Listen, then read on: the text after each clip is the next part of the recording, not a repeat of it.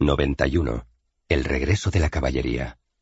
Zama, 19 de octubre del 202 a.C., al final de la tarde. Ejército romano.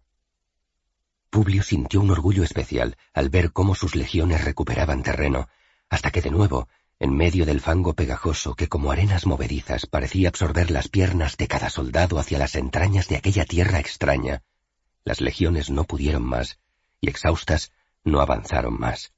En ese momento, los veteranos de Aníbal recuperaron la iniciativa. El general romano comprendió entonces que la suerte estaba echada, pero se le ocurrió que aún podría hacer algo importante antes de morir. Con sus ojos, escudriñó por encima de los cascos enemigos, buscando el penacho inconfundible del general cartaginés, pero por mucho que lo buscaba, no lo veía por ninguna parte.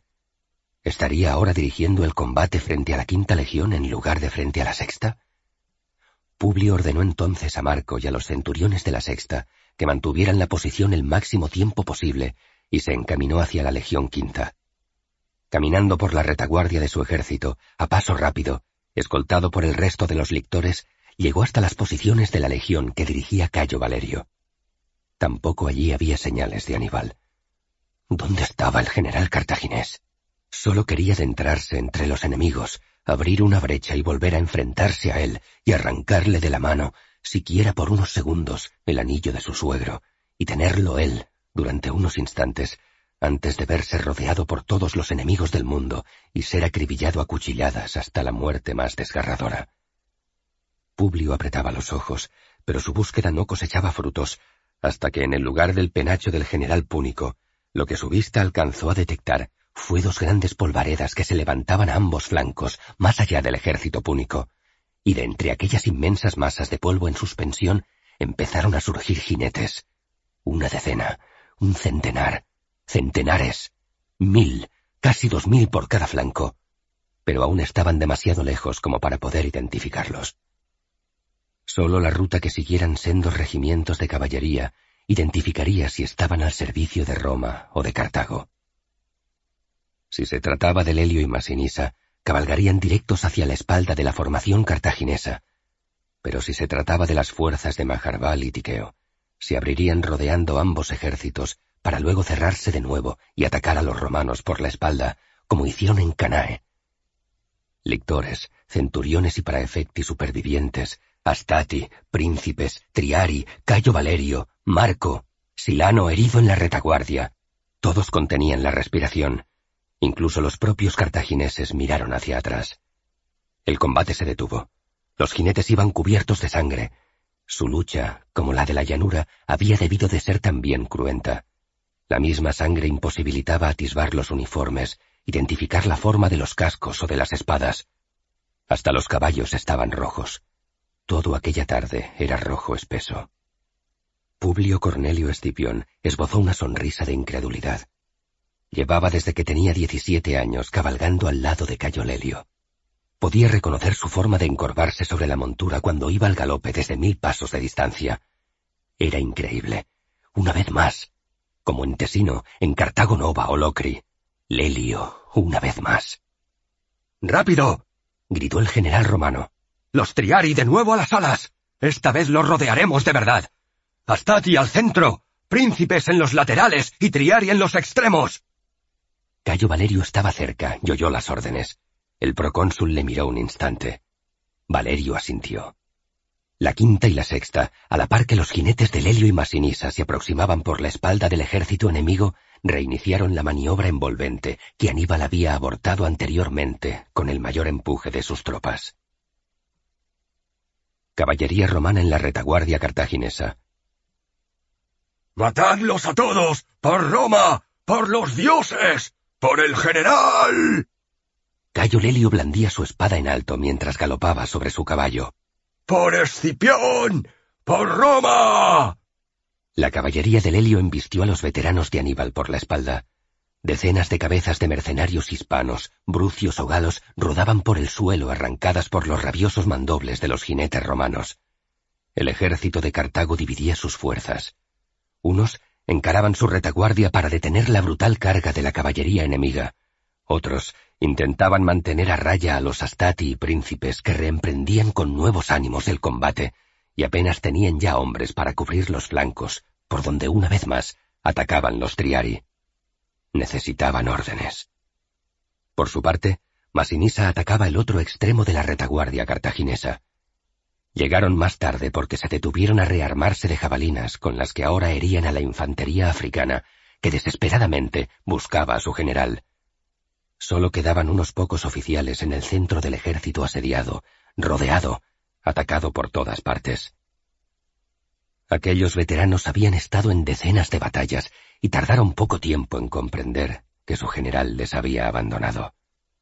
Solo les restaba luchar, intentar abrir una brecha y escapar, pero tenían un problema.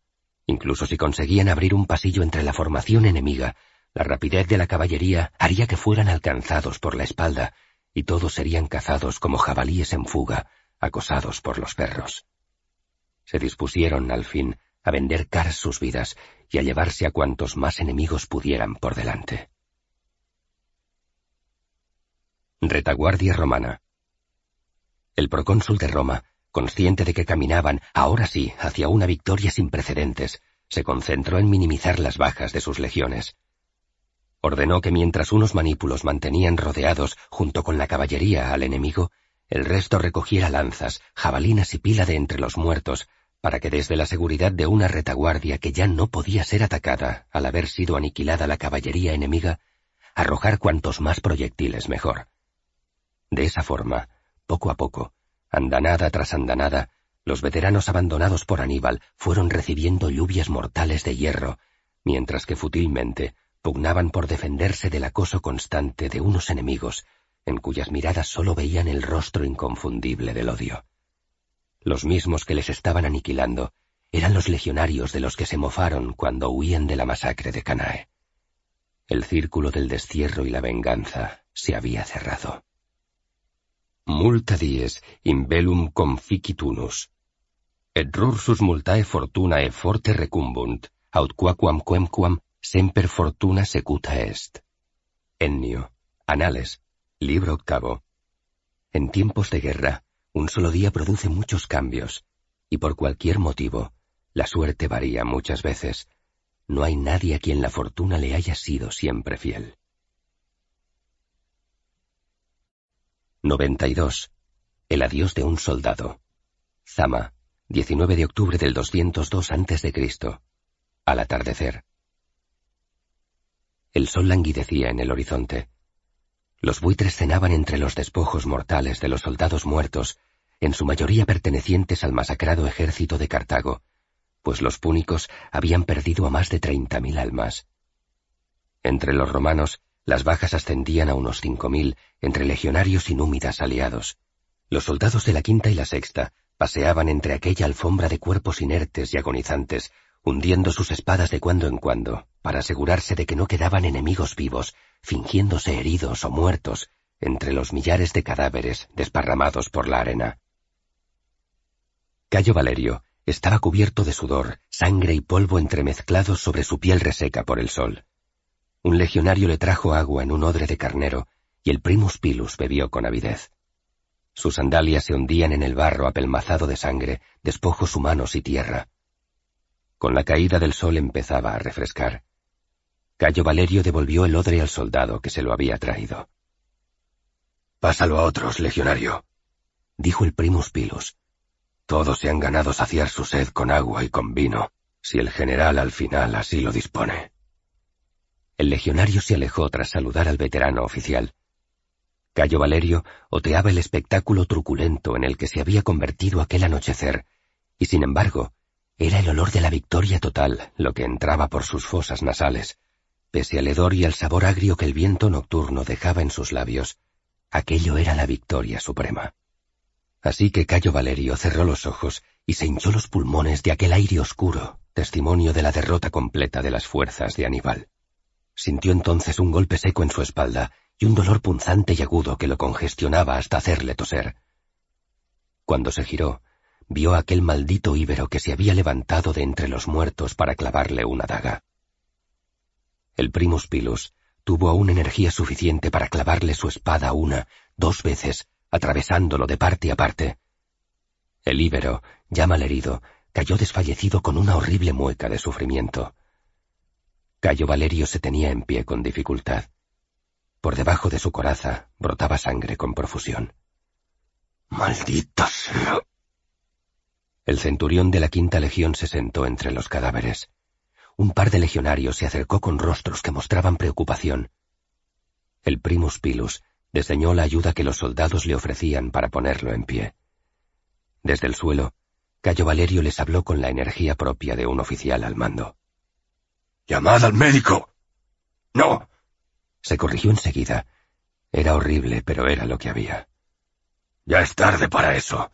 Maldita sea mi suerte. Llamad al general. Rogadle que venga si puede.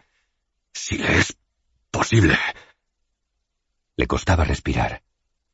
Maldita sea, qué forma tan estúpida de caer en una batalla por un enemigo herido, vengativo y traicionero. Me hago viejo para esto. Tendría que haber estado más atento. Se recostó en el suelo. Varios legionarios se arremolinaron a su alrededor. No podían creer lo que veían. Cayo Valerio parecía herido de muerte. El centurión miraba al cielo raso. Sin nubes, con el sol ya desaparecido, miles de estrellas empezaron a poblar la gran cúpula celeste. Los dioses son grandes, pensó. Qué espectáculo tan magnífico. Recordó cuando solo era un niño y correteaba por las calles de Roma en busca de algo que robar entre los puestos del Macelum. La suya no fue una infancia feliz, ni una vida fácil, y ahora que todo debería empezar a marchar bien, Llegaba ese imbécil y le apuñalaba por la espalda. Quizá no fueran las legiones las que estaban malditas, sino él. Pero en la legión vivió con honor. Habría preferido una muerte más gloriosa durante la batalla, como Trebelio o Digicio o tantos otros. Cuando abrió los ojos de nuevo, vio antorchas a su alrededor y la faz conmovida del procónsul de Roma. Te pondrás bien, centurión, decía el general, Aún deberás prestarme, prestar a Roma muchos servicios. Cayo Valerio sonrió. El general hablaba con él. De desterrado a ser atendido por todo un procónsul de Roma. Aquello había valido la pena. No, mi general. Mis disculpas. Pero yo me quedo aquí. Ha sido una gran batalla. Un gran honor. Gracias por recuperarnos por sacarnos del destierro. Gracias, mi, mi general. Siempre.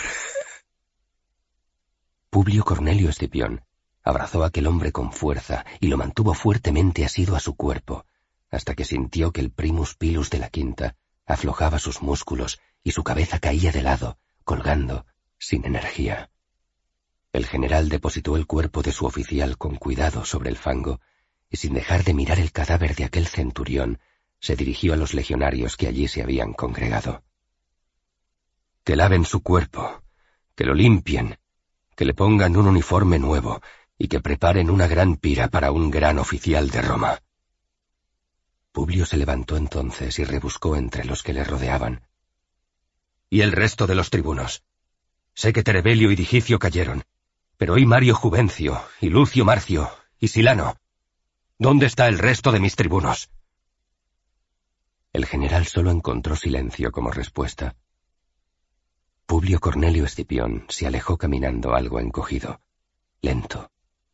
Los lictores, siguiendo las sugerencias de Marco, guiaron al procónsul hasta la tienda de un improvisado praetorium que se había levantado justo allí, donde el general había presenciado la carga de los elefantes y las primeras embestidas de las fuerzas de Cartago. Publio se dejó llevar. Lo sentaron en una butaca, junto a una pequeña mesa, donde un calón puso una jarra de agua, otra de vino, algo de pan y queso y un cáliz vacío. Luego le dejaron a solas. Estaba agotado. Todos pensaron que el general debía descansar.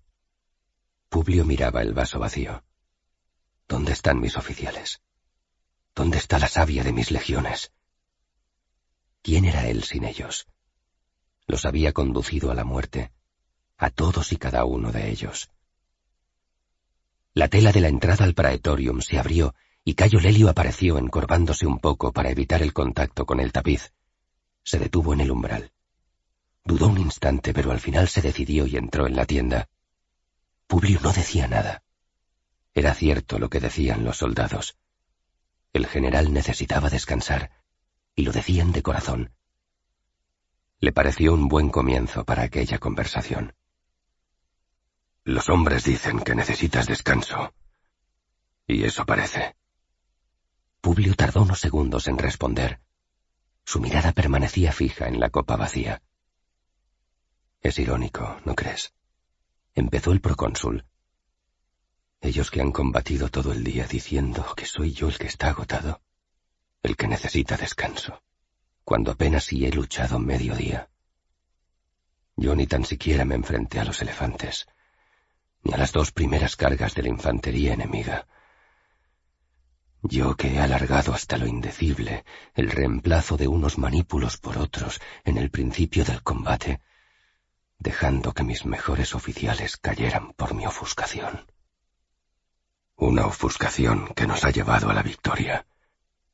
Y solo tú luchaste contra Aníbal cuerpo a cuerpo y has sobrevivido para contarlo pero Publio levantó la mano con un gesto de desdén, interrumpiendo a Lelio.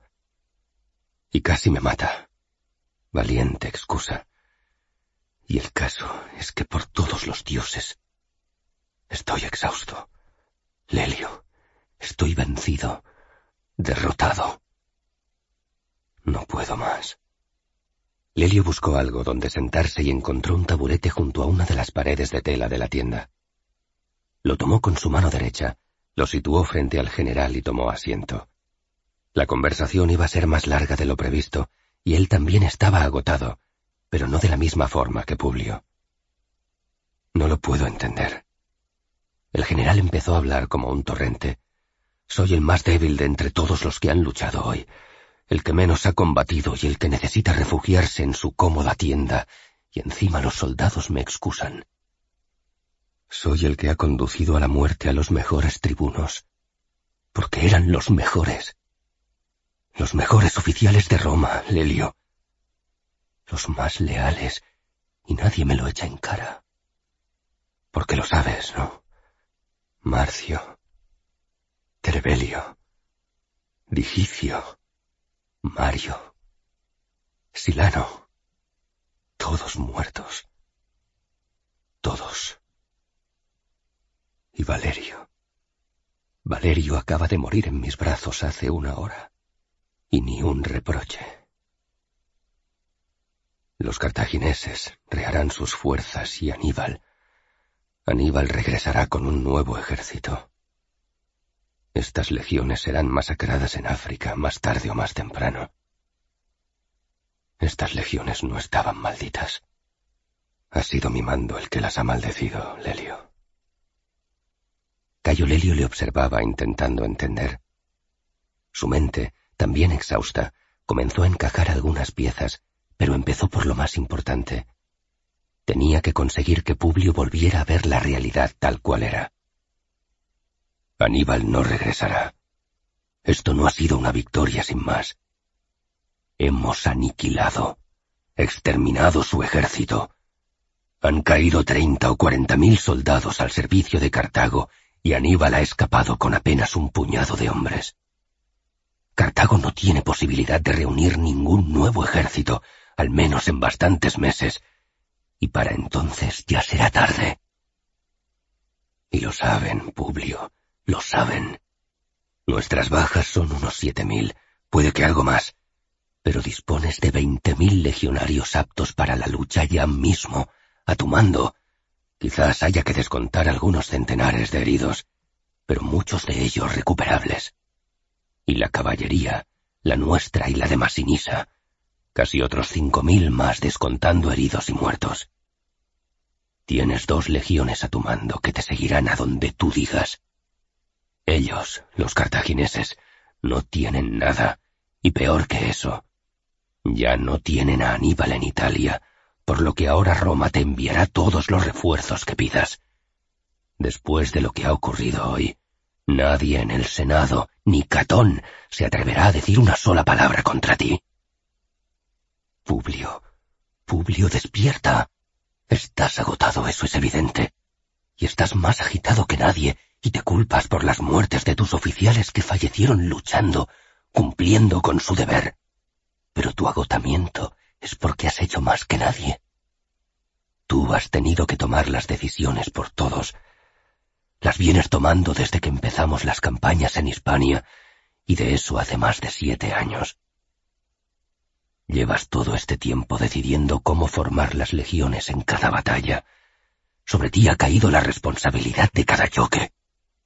Esta mañana, esta mañana con los ochenta elefantes ante nosotros, si no es por tu estrategia, estaríamos todos muertos. Lelio se levantó y señaló hacia la puerta del praetorium. Y eso, Publio, eso lo saben ellos. Lo sabe cada uno de esos legionarios de la quinta y la sexta, y los oficiales, y lo sabe hasta el rey Masinisa, que no sabe si odiarte o admirarte. Todos saben que es por ti que están vivos los que están vivos, y los que están muertos han caído en la más épica de las batallas que ha luchado nunca Roma. Publio Cornelio Escipión, despierta de tu pesadilla. Has derrotado a Aníbal.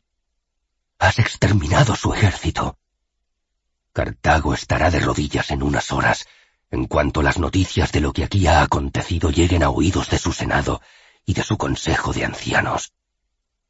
Aceptarán todo lo que se les pida, y si no, sufrirán el asedio más terrible y más largo que recuerde la historia. Y todo eso es por ti. Por eso tienes derecho a estar cansado y a descansar. ¿Te sientes culpable por la muerte de esos oficiales? Trevelio, Digicio, Mario, Marcio, todos ellos te siguieron por lealtad, como voluntarios se presentaron en tu propia casa cuando propusiste al Senado la campaña de África. Nadie les obligó y todos sabían a lo que se exponían. Ellos querían estar aquí hoy y son ya leyenda, Publio. Son leyenda de Roma y lo son por ti por haberte seguido hasta aquí. Y Cayo Valerio. Cayo Valerio era un centurión orgulloso y honrado, injustamente desterrado, y le has permitido recuperar tanto su orgullo como su honor de soldado, y le has convertido en historia también. Los vecinos de su familia en Roma ya no escupirán a su mujer y a sus niños cuando se crucen con ellos en la calle, sino que se apartarán y les dejarán paso y considerarán un honor que cualquier miembro de la familia de Cayo Valerio les dirija siquiera una mirada. Publio, no has matado a nadie. Ha sido esta guerra la que tanto dolor nos ha traído a todos, la que los ha matado. Pero su sacrificio ha conducido al final de la guerra misma. Cartago no tiene ya con qué luchar, porque tú has destruido a sus aliados, primero en Hispania y luego aquí en África. Sifax está preso, sus númidas masacrados, sus mercenarios riegan con su sangre la llanura, y los veteranos de Aníbal están siendo pasados a cuchillo uno a uno. Cartago, mañana al amanecer, solo estará contando sus muertos. Publio le miraba con los ojos abiertos.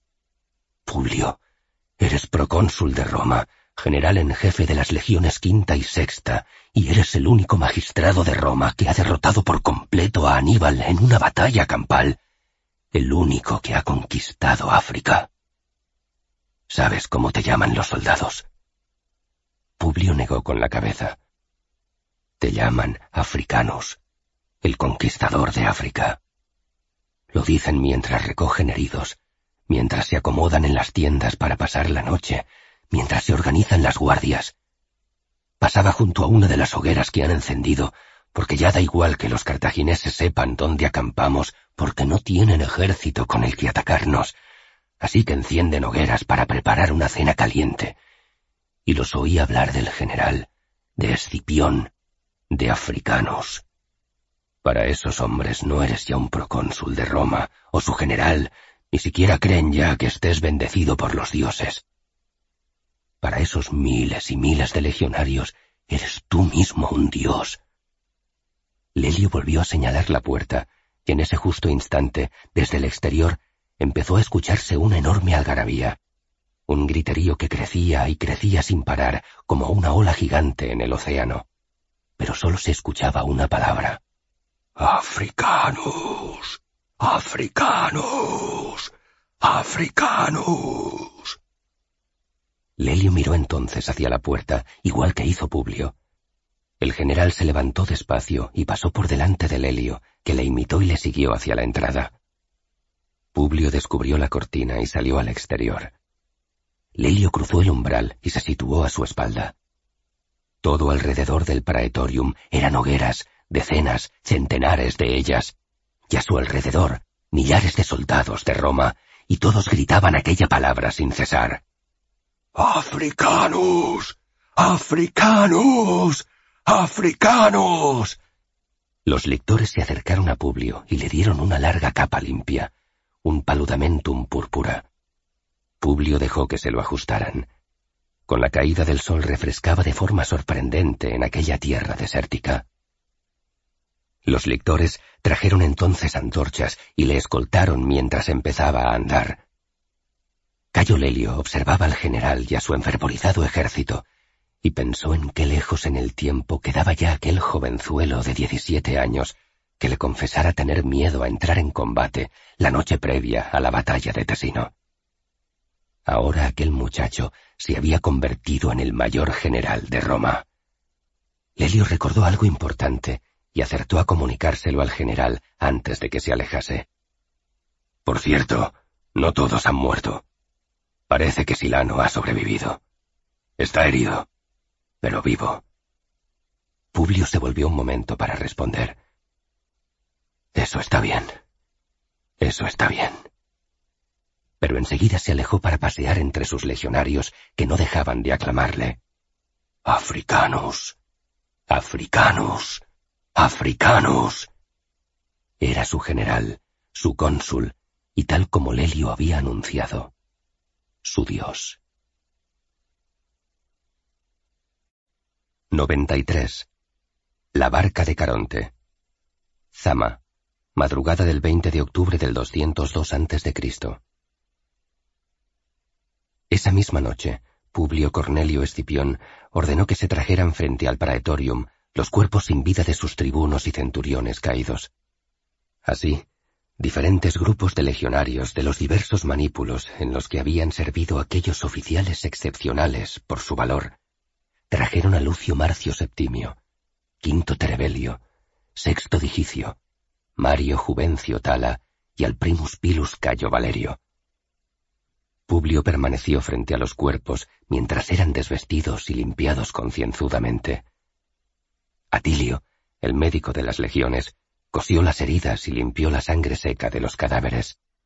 Luego Publio hizo traer togas blancas limpias y no dejó que fueran los esclavos, sino que ordenó a los propios legionarios que vistieran a cada tribuno, a cada centurión desnudo. Y los legionarios no se sintieron humillados, sino muy al contrario, agradecidos de poder servir hasta el último instante a unos oficiales que por su coraje y destreza habían sabido conducirlos en la batalla para dejarlos allí ahora, vivos y victoriosos bajo el mando del mejor general del mundo.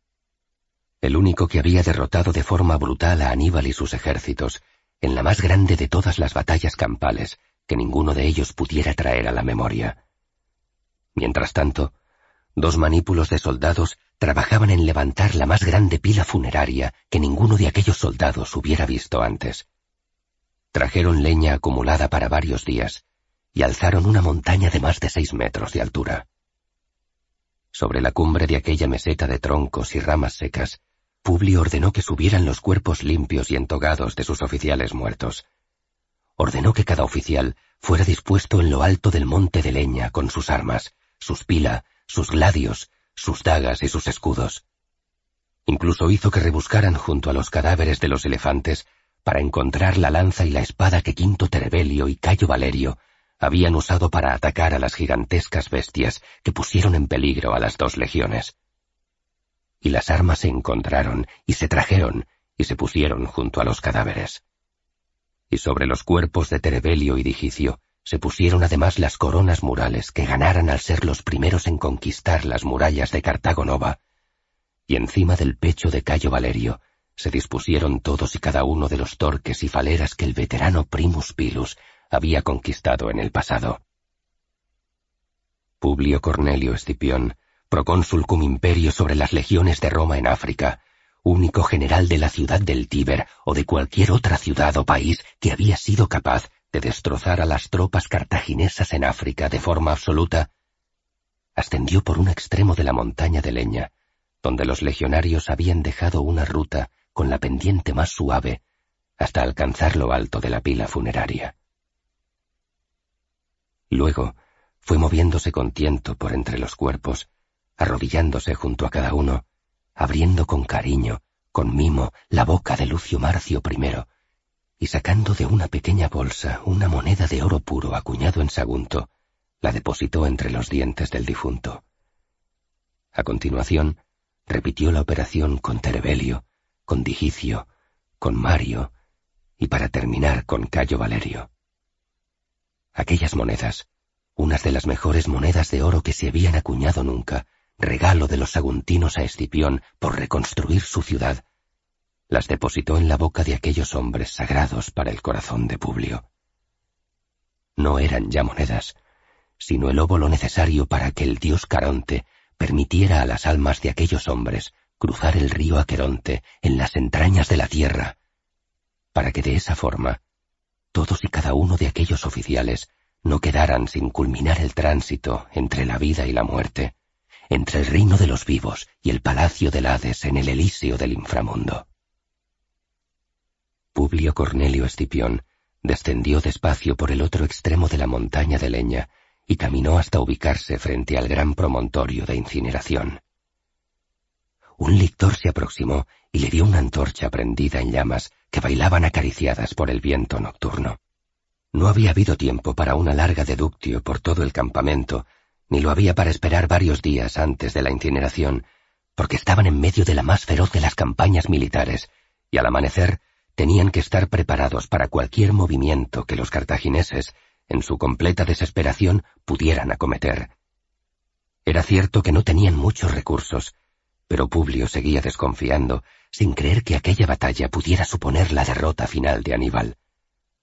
Por eso había organizado aquella rápida pero fastuosa y espectacular incineración de sus más leales oficiales, pero se sentía al mismo tiempo mal consigo mismo por reducir la pompa de su entierro y por ello había ordenado levantar la mayor de las piras funerarias que hubieran visto jamás, y por eso había puesto en la boca de cada oficial muerto la mejor de las monedas de oro posible.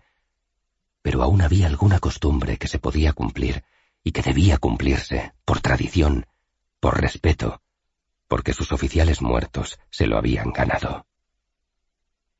Legionarios de la quinta y la sexta, vuestros oficiales han muerto para daros la vida a vosotros, y ahora correspondería a los familiares de los caídos proceder a la conclamatio. Pero sus familiares están lejos de aquí, en Roma, y yo os digo que vosotros sois ahora su familia, y como familia os conmino a que gritéis al viento de esta noche el nombre de cada uno de los caídos. Gritad conmigo, gritad cada nombre. Lucio Marcio Septimio. Y miles de gargantas respondieron con toda su fuerza. Lucio Marcio Septimio. Lucio Marcio Septimio. Lucio Marcio Septimio y sólo el viento les respondió. Marcio permaneció inmóvil, tendido sobre la inmensa pira funeraria, y la misma conclamatio se repitió con los nombres de Quinto Terebelio, Sexto Digicio, Mario Juvencio y el mismísimo Cayo Valerio. Publio deja de mirar a los legionarios y se vuelve hacia el promontorio de leña. Se pasa el dorso de la mano izquierda por los labios y las mejillas húmedas. Está llorando. Se agacha y acerca la antorcha a las ramas secas de la base impregnadas de pez.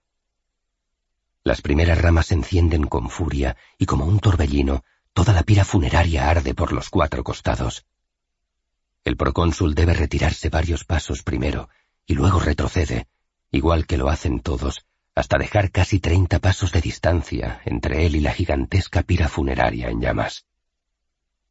La hoguera es la mayor que nunca nadie de los allí presentes hubiera visto jamás. Algunos recuerdan cuando incendiaron los campamentos de Sífax y Giscón. Aquel fue un incendio mayor, pero compuesto de multitud de hogueras diferentes. Aquella era la mayor fuente de luz y calor que nunca hubieran presenciado emergiendo de una única llama. Publio Cornelio Escipión vuelve a vociferar con toda su energía, gritando entre lágrimas que no se esfuerza en ocultar. Golpead vuestros escudos. Golpead vuestros escudos con las espadas. Quiero que Caronte se despierte. Quiero que Caronte oiga el estruendo de nuestro dolor infinito. Quiero que Caronte sienta respeto, incluso miedo de las almas de nuestros tribunos, de nuestros centuriones caídos en la más dura de las batallas. Y los legionarios obedecieron, y alrededor de la monumental hoguera se alzó un estruendo de golpes metálicos como no se había oído jamás, que ascendió por el aire y fue llevado por el viento hasta alcanzar millas de distancia. Y Publio levantó sus brazos en alto y elevó su voz por encima de aquel mar de ruido, y se acercó a las llamas hasta que el calor clamoroso de la leña ardiendo le detuvo. ¡Despierta, Caronte! Despierta y lleva a nuestros hermanos hasta su descanso eterno. Despierta, Caronte, y escucha nuestro dolor. Aníbal se había detenido a varias millas del lugar del combate. Cabalgaba en dirección a Adrumentum, pero había ordenado una breve parada para que los animales se repusieran y pudieran comer algo y abrevar para resistir la marcha que aún quedaba hasta llegar a la ciudad que había elegido como refugio tras la derrota. Un clamor lejano llegó a sus oídos y a los de sus hombres. Aníbal, al igual que todos, se volvió a mirar. En la lejanía de la noche oscura, se intuía un resplandor brillante justo allí donde habían luchado, y por el aire parecía viajar un murmullo cargado de misterio, que a los oídos de todos aquellos soldados resultaba ininteligible, para todos, excepto para Aníbal. Entierran a sus muertos y lo hacen con honor, dijo el general de generales. Eso les honra. Hemos sido derrotados, al menos por un general, y no por un villano. Es el único consuelo que nos queda. De momento. Y no dijo más, pero se miró la mano en la que lucía los anillos de todos los cónsules romanos que había abatido en el campo de batalla. Era una colección que nadie más había podido lucir y que nadie más podría exhibir nunca.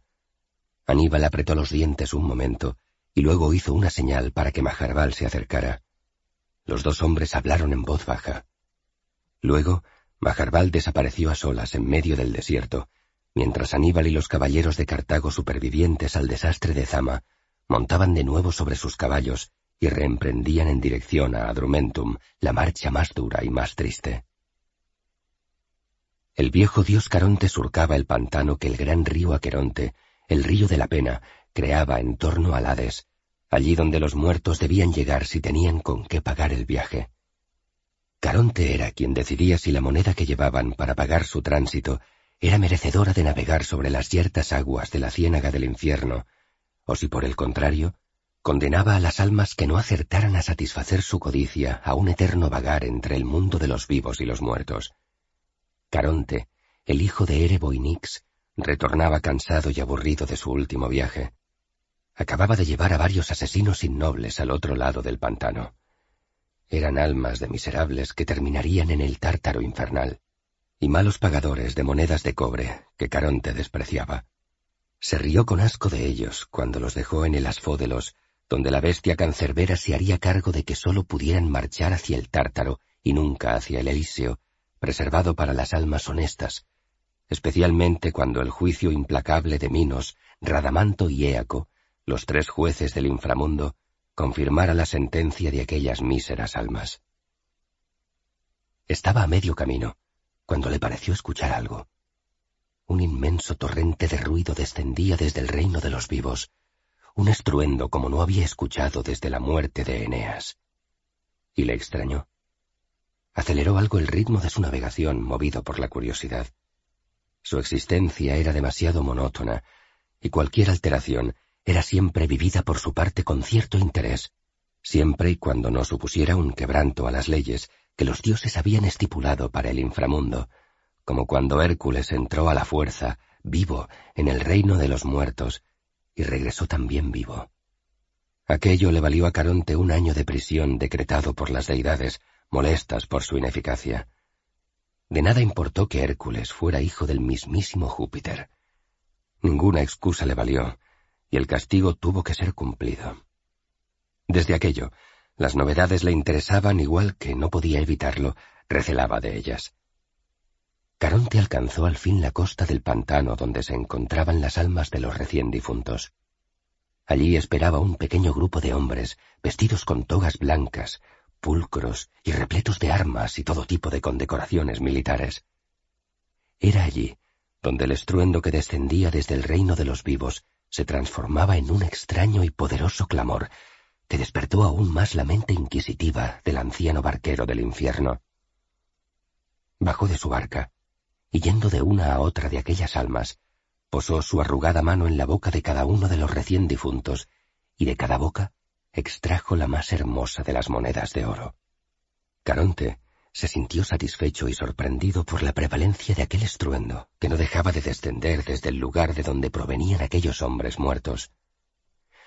Sin duda algo grande había ocurrido allá donde los vivos dirimían sus diferencias, algo que agitaba a miles de mortales y que no dejaba indiferente al resto de los dioses, que dejaban que aquel sonoro lamento de golpes extraños llegara a penetrar las mismísimas puertas del Hades.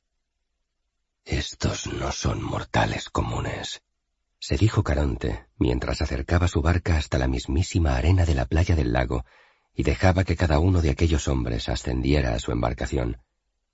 Eran cinco, cinco senadores de Roma, o quizá cinco de sus oficiales en el campo de batalla.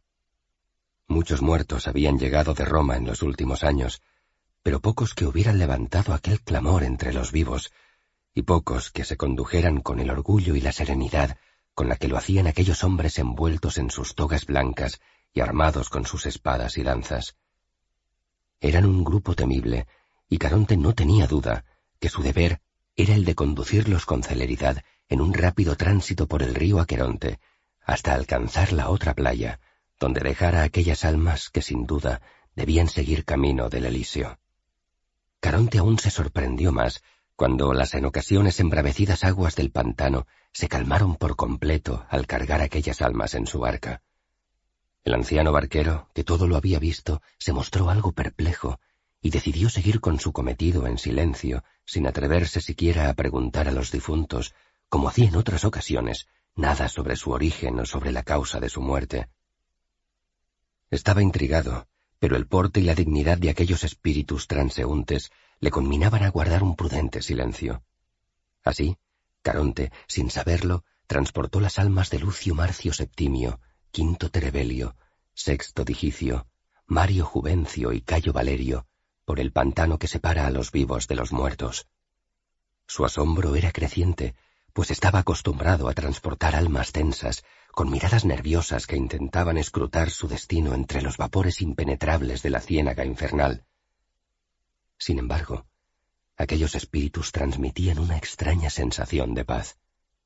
A medio camino, Caronte ya había forjado su opinión y no dejaba de mirar con admiración y respeto a aquellas cinco almas que navegaban con un orgullo inédito rumbo al infierno, con un porte y una templanza solo propia de los héroes. 94. El anillo consular. Zama, 20 de octubre del 202 a.C. Campamento general romano en Zama. Al amanecer, bien temprano, tras un frugal rancho de gachas de trigo en leche de cabra y algo de pan y agua, el general estaba en el praetorium junto con Cayo Lelio, un encogido silano reclinado en una butaca por las heridas de las que intentaba recuperarse, un magnífico, aunque siempre distante Masinisa, rey ya de toda Numidia, y los centuriones de segundo rango ante la ausencia de los tribunos y los primus pilus de la quinta y la sexta. Publio, sorprendentemente restablecido en sus energías y dotes de mando, estaba dando las instrucciones necesarias para organizar la marcha de las legiones hacia Útica donde podrían recuperarse de la batalla y esperar más refuerzos y provisiones, al tiempo que se enviarían mensajeros a Cartago, no ya para negociar, sino simplemente informar de cuáles eran las condiciones de paz que Roma imponía. En ese momento, Marco, el más veterano de los lictores, entró en la tienda. ¿Y bien? preguntó el general. Ha llegado un mensajero. ¿De Cartago? inquirió el general con el ceño fruncido. Era demasiado pronto como para que las noticias hubieran llegado y los senadores de Cartago hubieran tenido tiempo de decidir algo. No, de Adrumentum. Es un mensajero de Aníbal. Parece que es allí donde se va a refugiar el general cartaginés. ¿De Aníbal? Publio Cornelio Escipión separó sus manos de los mapas que había estado consultando y se sentó en su sella curulis frente a la mesa. ¿Qué pase? Un caballero púnico, con uniforme y presencia militar, pero con sus ropas, brazos y piernas cubiertos por sangre seca, igual que su poblada barba y su casco polvoriento, entró mirando a uno y otro lado, pasando entre los centuriones del ejército con el que había estado luchando el día anterior. Los romanos Toda vez que lo capturaron en las proximidades de la llanura, respetaron su vida, porque no dejó de gritar que lo enviaba a Aníbal para hablar con el general romano, y había algo en su voz que imponía no solo respeto, sino miedo en los romanos que le rodearon, por lo que los legionarios se limitaron a desarmarlo y pasearle por entre todos los muertos de sus compatriotas y mercenarios de su estado, de modo que cuando aquel que se decía mensajero de Aníbal, si se marchaba de allí con vida, solo pudiera contar a Aníbal y a todos los cartagineses que allí no quedaba un solo soldado de Cartago con vida. Habla, oficial de Cartago. Te escucho. Dijo Publio sin saber muy bien a qué obedecía aquella visita. El caballero cartaginés no dijo nada, sino que rebuscó bajo sus ropas con cuidado de no levantar las suspicacias de los centuriones y demás oficiales romanos, y sacó un pequeño paño de tela que muy despacio acercó hasta la mesa del general y lo depositó sobre los mapas. Esto es de Aníbal, dijo el cartaginés en un griego bastante correcto. Mi general dice que una promesa es una promesa, incluso si esta es una promesa al mayor de sus enemigos. Publio se incorporó en su butaca y tomó el paño de tela entre sus manos. Lo abrió con tiento, y al separar los diferentes pliegues de aquel tejido, ante sus ojos emergió un anillo dorado el anillo consular de oro puro de Emilio Paulo, su suegro, abatido por las tropas cartaginesas en la batalla de Canae. Publio lo tomó con cuidado con su mano izquierda y lo depositó en la palma de su mano derecha, que cerró con fuerza, como si estrechara la mano de un ser querido que no veía hacía mucho tiempo. ¿Y los otros anillos? preguntó el general. El oficial cartaginés se retiró un poco, dando un paso atrás. Temía esa pregunta. Aníbal dice que... empezó, pero no se atrevía a seguir. Habla, cartaginés. Eres un mensajero y me has traído algo muy preciado para mí. Tu vida será respetada. Dime lo que ha dicho Aníbal. Quiero saberlo. Quiero escucharlo. El oficial tragó saliva. Le gustaría poder quitarse el casco. El sol ya había salido y estaba calentando la tienda con intensidad. Empezó a sudar. Aníbal ha dicho que los otros anillos son suyos por ley de guerra, y que si Roma los quiere, Roma tendrá que arrebatárselos, y eso Roma solo lo podrá hacer de su cuerpo muerto. Todos contuvieron la respiración, empezando por el propio oficial púnico, firme en medio del praetorium, pero Publio sonrió y todos parecieron relajarse un poco. Dile a Aníbal que esos anillos pertenecen a Roma, y que Roma los recuperará un día, de su cuerpo muerto o apresado. Pero es cierto que solo dijo que si quería recuperar este anillo, debía derrotarle en el campo de batalla. Y no se refirió a los demás anillos, eso es cierto, como lo es también que Aníbal ha cumplido su promesa, lo cual me ha impresionado. Y continuó dirigiéndose a Marco. Ahora que acompañen a este hombre a un lugar tranquilo, donde pueda comer y beber sin ser molestado. Es un guerrero como nosotros, y a la luz de su apariencia luchó con vigor ayer. Luego, que se le proporcione una escolta que lo lleve hasta las cercanías de Adrumentum o de Cartago, donde él os diga, y allí dejadlo libre. El oficial cartaginés iba a dar media vuelta. El cónsul romano ya se había vuelto a levantar y volvía a contemplar los mapas, pero antes el caballero púnico se atrevió a añadir algo. Gracias, general. Publio Cornelio Escipión levantó la mirada de la mesa y se irguió por completo. El oficial púnico ya se retiraba escoltado por Marco y el resto de los lictores cuando el general hizo una pregunta. ¿Y cuál es tu nombre, cartaginés? El aludido volvió a girarse para quedar de nuevo frente al procónsul. Majarbal, procónsul de Roma. Mi nombre es Majarbal. Todos estaban sorprendidos, porque era la primera vez que oían a un oficial cartaginés dirigiéndose a un general romano reconociendo su rango. La conversación continuó. ¿Y cuál es tu rango, oficial? preguntó Publio con curiosidad. Debes de ser alguien importante para que Aníbal te confíe un mensaje privado como el que me has traído. Soy su jefe de caballería, general. Entiendo. Publio meditó un momento. Resististeis con vehemencia ayer, pese a estar en clara inferioridad numérica frente a mis jinetes. Hice lo que pude. Hice lo que me ordenaron. Y tu resistencia casi consigue una nueva victoria para Aníbal. Me faltaron hombres, general. De hecho, Aníbal está convencido de que si hubiera tenido más jinetes, él sería quien habría derrotado al procónsul. Pero tenía los elefantes, y yo no, replicó Publio. Aníbal ha sido derrotado porque yo he planteado mejor la batalla, y mis hombres han luchado con coraje. Majarbal tenía argumentos para rebatir la afirmación del general romano, pero no quiso continuar aquel debate ni forzar su suerte. El propio procónsul pareció también ceder un poco. En todo caso, es indudable que no faltó valor entre los cartagineses, comentó Publio mirándole fijamente. Majarbal sostuvo la mirada. El general apostilló una última frase. Es una lástima que no seas romano. Majarbal sonrió, y el general le respondió con un ligero cabeceo de asentimiento.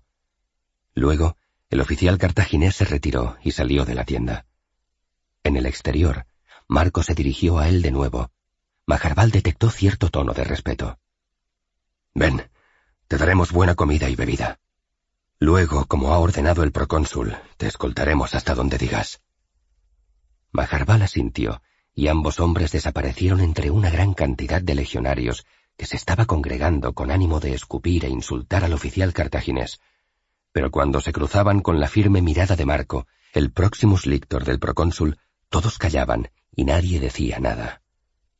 En el interior del praetorium, Publio continuaba con sus instrucciones a sus oficiales, pero su mano derecha la mantenía cerrada a su espalda, apretando con fuerza el anillo consular de Emilio Paulo. Adrumentum. Aníbal escuchó el relato de Majarbal con interés, en especial cuando su jefe de caballería repitió las palabras de Publio Cornelio Escipión, en las que insistía que había vencido por haber planteado mejor la batalla que el propio Aníbal. Así que después de todo es vanidoso, comentó el general cartaginés con una sonrisa extraña. Noble pero vanidoso. Deberá tener cuidado el general romano. La vanidad en Roma crea muchos enemigos. Y Aníbal se puso serio antes de continuar, le dolía que el procónsul de Roma no hubiera admitido que la falta de caballería en el bando de Cartago había sido crucial. Y no, no debería vanagloriarse de haberme derrotado, pues eso alimenta en mí algo que creía olvidado. Majarbal le miró confuso. Las ansias de venganza, sentenció Aníbal. No ahora, no en mucho tiempo, pero la vida es larga y quizás alguna vez, en algún momento, en algún lugar, tenga en mi mano la herramienta con la que causar una derrota a ese Escipión mucho más dura y fatal que la que él me ha infligido a mí. No, no hace bien en vanagloriarse de mi derrota. Y lo repetí una vez más, como grabándose en la memoria aquellas palabras para recordarlas bien en el futuro. No, no hace bien no hace bien. Todos terminamos siendo vulnerables alguna vez. Todos. 95. El final de una guerra. Cartago, noviembre del 202 a.C. Aníbal llegó a las puertas de Cartago en la muralla del istmo, bordeando el lago de Tines en el sur. Llegaba arropado por sus más fieles oficiales. Majarbal cabalgaba junto a él y al igual que el resto, iba cabizbajo. Todos tenían aún manchas de sangre en sus uniformes. La estancia en Adrumentum no había servido ni para recuperar la moral, ni para reequiparse con nuevas ropas, solo para guarecerse de las crecidas y envalentonadas legiones malditas. Al abrirse las puertas de la ciudad, Aníbal desmontó. Iremos andando. Tengo ganas de dar un paseo. Dijo mirando a Majarbal. Este asintió e imitó a su general, y lo mismo hicieron el resto de los oficiales y soldados que le acompañaban. Eran unos doscientos guerreros, la mayoría cartagineses y africanos, leales a los Barca desde tiempos de su padre Amílcar. Habían combatido con aquel primero y luego con su hijo Aníbal en Hispania, la Galia, Italia y ahora en África, compartiendo las más espectaculares victorias y las más dolorosas derrotas. Siempre con Aníbal, allí donde él decía que se debía acudir, aquellos hombres le seguían, como ahora lo hacían en la más dura de las retiradas, en su propia patria, con los romanos siguiéndoles los talones, tras haber perdido todo un ejército apenas a un par de días de marcha de Cartago. Entraron en la ciudad por la puerta de Taxus y a buen paso cruzaron la urbe desde la muralla del istmo hasta el puerto comercial y luego la impresionante bahía militar semicircular de Cartago. Dejando a sus espaldas el monte Tofet, alcanzaron la gran plaza del Ágora, a los pies de la colina Birsa, donde se levantaba el Senado de Cartago. El edificio donde se reunía el Senado de la ciudad estaba custodiado por un centenar de soldados púnicos. Aníbal los miró y sacudió la cabeza. Eran jovenzuelos inexpertos, incapaces ni siquiera de sostener las lanzas rectas. Estaban orgullosos, pero también asustados. El general los veía con los ojos nerviosos fijos en las corazas ensangrentadas de sus veteranos. Aníbal empezó a ascender por la escalinata seguido por sus guerreros. Una docena de aquellos jóvenes guardias se interpuso ante el general justo frente a las grandes puertas de bronce que daban acceso a la sala donde permanecía reunido el Senado de la ciudad. Aníbal se detuvo. Escuchó cómo sus hombres desenvainaban las espadas. Entonces levantó su brazo derecho y todos sus veteranos volvieron a envainar las armas. Los jóvenes guardias del Senado apretaron los labios. Sudaban. Había un silencio tenso. Aníbal no tenía prisa por hablar. Al fin, uno de los jóvenes centinelas se decidió a dirigirse a él. El Senado de Cartago está reunido. Nadie puede entrar. Los doce guardias mantuvieron su posición frente al gran general púnico. Aníbal respiró un par de veces, con calma, en sosiego. Los malos momentos los había pasado en el desenlace de la batalla. Ahora Vivía en una calma fría que en situaciones tensas le hacía moverse despacio, hablar despacio, respirar despacio. ¿Tú sabes quién soy yo, soldado? preguntó Aníbal. El aludido asintió un par de veces antes de responder. Aníbal Barca. Bien. Pues ahora apártate y preserva tu sangre para derramarla por la patria, pues tu patria pronto te lo pedirá y antes de que el guerrero pudiera reaccionar, lo apartó con su poderoso brazo derecho, haciéndolo a un lado y alcanzando así las puertas de bronce. El resto de sus hombres le imitó, y en un par de segundos los jóvenes guardias rodaban por las escaleras. Aníbal y Majarbal empujaron las pesadas puertas del Senado de Cartago, y éstas cedieron a su fuerza. Las bisagras chirriaron como si de ratas asustadas se tratara.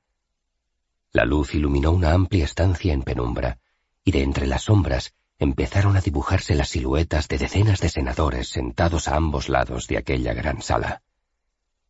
Aníbal miró hacia atrás, y sus hombres comprendieron. Solo el general y Majarbal cruzaron el umbral. Ambos pasearon con lentitud entre los sorprendidos senadores de Cartago, hasta detenerse al fondo de la estancia, frente a dos hombres de mayor edad sentados en dos grandes butacas de piedra. Los sufetes. Uno de ellos, el más anciano, grueso, pesado y lento, se alzó indignado. Por Baal, nadie puede interrumpir una sesión del Senado de Cartago. ¿Cómo te atreves? Vengo a informar al Senado de una derrota importante. Respondió Aníbal sin enfado, sin alegría, casi sin sentimiento. Que ha sido derrotado en Zama es algo que ya sabemos. Ahora debemos decidir cómo continuar la lucha, cómo defender la ciudad. Así que sal de aquí y espera órdenes. Replicó el sufete. Aníbal vio cómo sudaba por las sienes. Hablar debía de ser ya en sí un gran esfuerzo físico para aquel obeso gobernante. El general cartaginés no se movió del lugar que ocupaba en medio del edificio del Senado de Cartago. Majarbal, sin embargo, había iniciado un prudente retroceso que refrenó al escuchar de nuevo la voz de su general, pero no podía evitar sentirse incómodo enfrentándose al Senado de su ciudad. ¿Seguir la lucha? preguntó Aníbal en tono normal al sufete, y luego repitió la pregunta elevando la voz y dirigiéndose a todos los senadores. ¿Seguir la lucha? Por Baal y Tanit y todos los dioses. ¿Cómo? ¿Con qué ejército? ¿Con qué generales? El sufete comprendió que Aníbal no sería persuadido a salir con una simple orden. Como hábil político, decidió cambiar de estrategia y ganarse el favor del general, llevarlo a su terreno, al menos en aquella situación. Luego ya se vería. Ya se vería. Tenemos todo el dinero del mundo, oro y plata. En Cartago hay jóvenes dispuestos a luchar, y el oro y la plata atraerán a mercenarios a nuestras filas. Tenemos barcos, una poderosa flota. Cartago es fuerte y... y... y tenemos el mejor general. Tenemos a Aníbal. Aníbal se volvió de nuevo hacia él. Sonrió con despecho. ¿Tenéis dinero? Sí, reafirmó el sufete con seguridad. Todo el que haga falta. Y tenéis jóvenes dispuestos a luchar, como los guardias de las puertas del Senado. ¿Es eso lo que me dice el sufete de Cartago? Así es. Y barcos. Repetía Aníbal. Sí, la lucha puede seguir. Aníbal le dio la espalda, puso los brazos en jarras y suspiró. Por un breve instante estuvo a punto de atravesar con su espada a uno de los sufetes de Cartago. Por respeto a la memoria de su padre, siempre fiel a las instituciones y a su lenta y complicada forma de gobierno, se contuvo. Con parsimonia se giró de nuevo hacia el sufete y le habló con decisión, pero con una voz vibrante que no podía ocultar su emoción y teniendo dinero, no me enviasteis el suficiente para satisfacer las pagas de mis hombres en Italia. Y teniendo barcos, no me proporcionasteis bastantes transportes para traer todo mi ejército a África. Unos barcos más. Unos barcos más y habría podido embarcar a todos mis veteranos. Los mejores guerreros del mundo. Los más fieles. Los más feroces en el campo de batalla. Tuve que licenciar a centenares, a miles allí, abandonarlos a su suerte para que fueran devorados por las legiones de Roma y su venganza. Unos barcos más. Unos pocos barcos más, y habría podido embarcar toda mi caballería. Y sin embargo tuve que sacrificar a centenares de caballos porque no tenía suficiente espacio en las bodegas de los transportes que me enviasteis. Y en Zama, He perdido porque la caballería de nuestro enemigo era más numerosa. Unos pocos barcos más, y habríamos derrotado entre todos al general romano que ahora es dueño y señor de África. Hizo una pausa. El sufete fue a decir algo, pero Aníbal, mirando al suelo, levantó su mano y el sufete se detuvo sin atreverse a decir nada. Aníbal continuó con su discurso, moviéndose por toda la sala, bajo la atenta mirada de todos los senadores de Cartago. Seguir la lucha. Dices que tenéis jóvenes dispuestos a continuar la lucha. Si son como los guardias de las puertas del Senado, Escipión los tomará como desayuno y luego vendrá por vosotros como postre. Un ejército no se forja de un día para otro. Yo tenía las mejores fuerzas del mundo en Italia pero ni me disteis los suficientes suministros ni el suficiente dinero para tener satisfechos a mis mercenarios. Tenía que combatir y al mismo tiempo autoabastecerme en gran medida. Y ahora resulta que aquí hay todo el dinero del mundo. Pues escuchadme bien. Escuchadme muy bien todos y atended al significado de mis palabras. Ya es tarde. Es tarde. Tarde, tarde, tarde. Publio Cornelio Escipión ha forjado su propio ejército con veteranos de sus campañas en Hispania, con veteranos de la guerra de Italia, con los que ha conseguido victorias en Hispania, la propia Italia, y ahora aquí en África. Esos jovenzuelos que tenéis apostados como centinelas por las murallas de nuestra ciudad no son enemigo para esas legiones. Los legionarios de Escipión han resistido una carga de ochenta elefantes en estampida. ¡Por todos los dioses! ¡Ochenta elefantes! ¿Entendéis bien lo que os digo? Han masacrado vuestras nuevas levas y solo han cedido terreno ante mis veteranos. Pero claro, si no tengo suficiente caballería para guardar mis flancos porque mis caballos yacen sacrificados por vuestra avaricia en las costas del sur de Italia, yo solo no me basto para detener a la caballería romana y númida. Y dices que tenéis el mejor general. Aníbal volvió a sonreír lacónicamente. Esos son halagos tardíos también. Vuestro Aníbal no tiene ejército, y los romanos, además de su ejército, han encontrado en Publio Cornelio Escipión su propio Aníbal. Y me decís que podemos recurrir a más mercenarios. ¿Dónde? pregunto yo. En dos años de campañas, Escipión ha arrasado a todas nuestras tribus y poblaciones aliadas y nuestro gran aliado, el rey Sífax, está expuesto, cubierto de cadenas frente a la tienda del general romano. Son los romanos los que ahora, por medio del Maesil y Masinisa, dominan y controlan Numidia. Y no solo eso. Incluso si conseguimos traer alguna ayuda de Hispania o de Grecia o de Asia o de donde sea, Aníbal ya no está en Italia. Y sin mí acosándoles allí, ya no tienen motivo para no desplazar a África a todas sus legiones. Y son muchas, más de dos decenas. Y no veo qué fuerza podamos reunir ahora para oponernos a la potencia descontrolada de la venganza de Roma. Solo nos resta una salida. Aníbal ignoraba al sufete y solo se dirigía ya a los senadores. Solo resta negociar una paz lo menos dolorosa y humillante posible para salvar la ciudad. Luego el tiempo deberá ser, una vez más, nuestro aliado. Habéis de negociar una paz que nos dé una posibilidad en el futuro. Ahora ya no se puede luchar. No se puede luchar. El sufete dio un par de pasos y se puso junto a Aníbal. Estaba especialmente indignado porque Aníbal hubiera decidido ignorarle mientras terminaba su discurso. Pues debes luchar y harás lo que el Senado de Cartago te ordene. Aníbal se volvió hacia él. Lo he hecho durante dieciséis años. He perdido a mis dos hermanos en el campo de batalla y no he conseguido la victoria. Quizá la estrategia del Senado no sea la mejor para derrotar a Roma. No importa lo que pienses. Eres un general y debes lealtad a este Senado y harás lo que el Senado te ordene.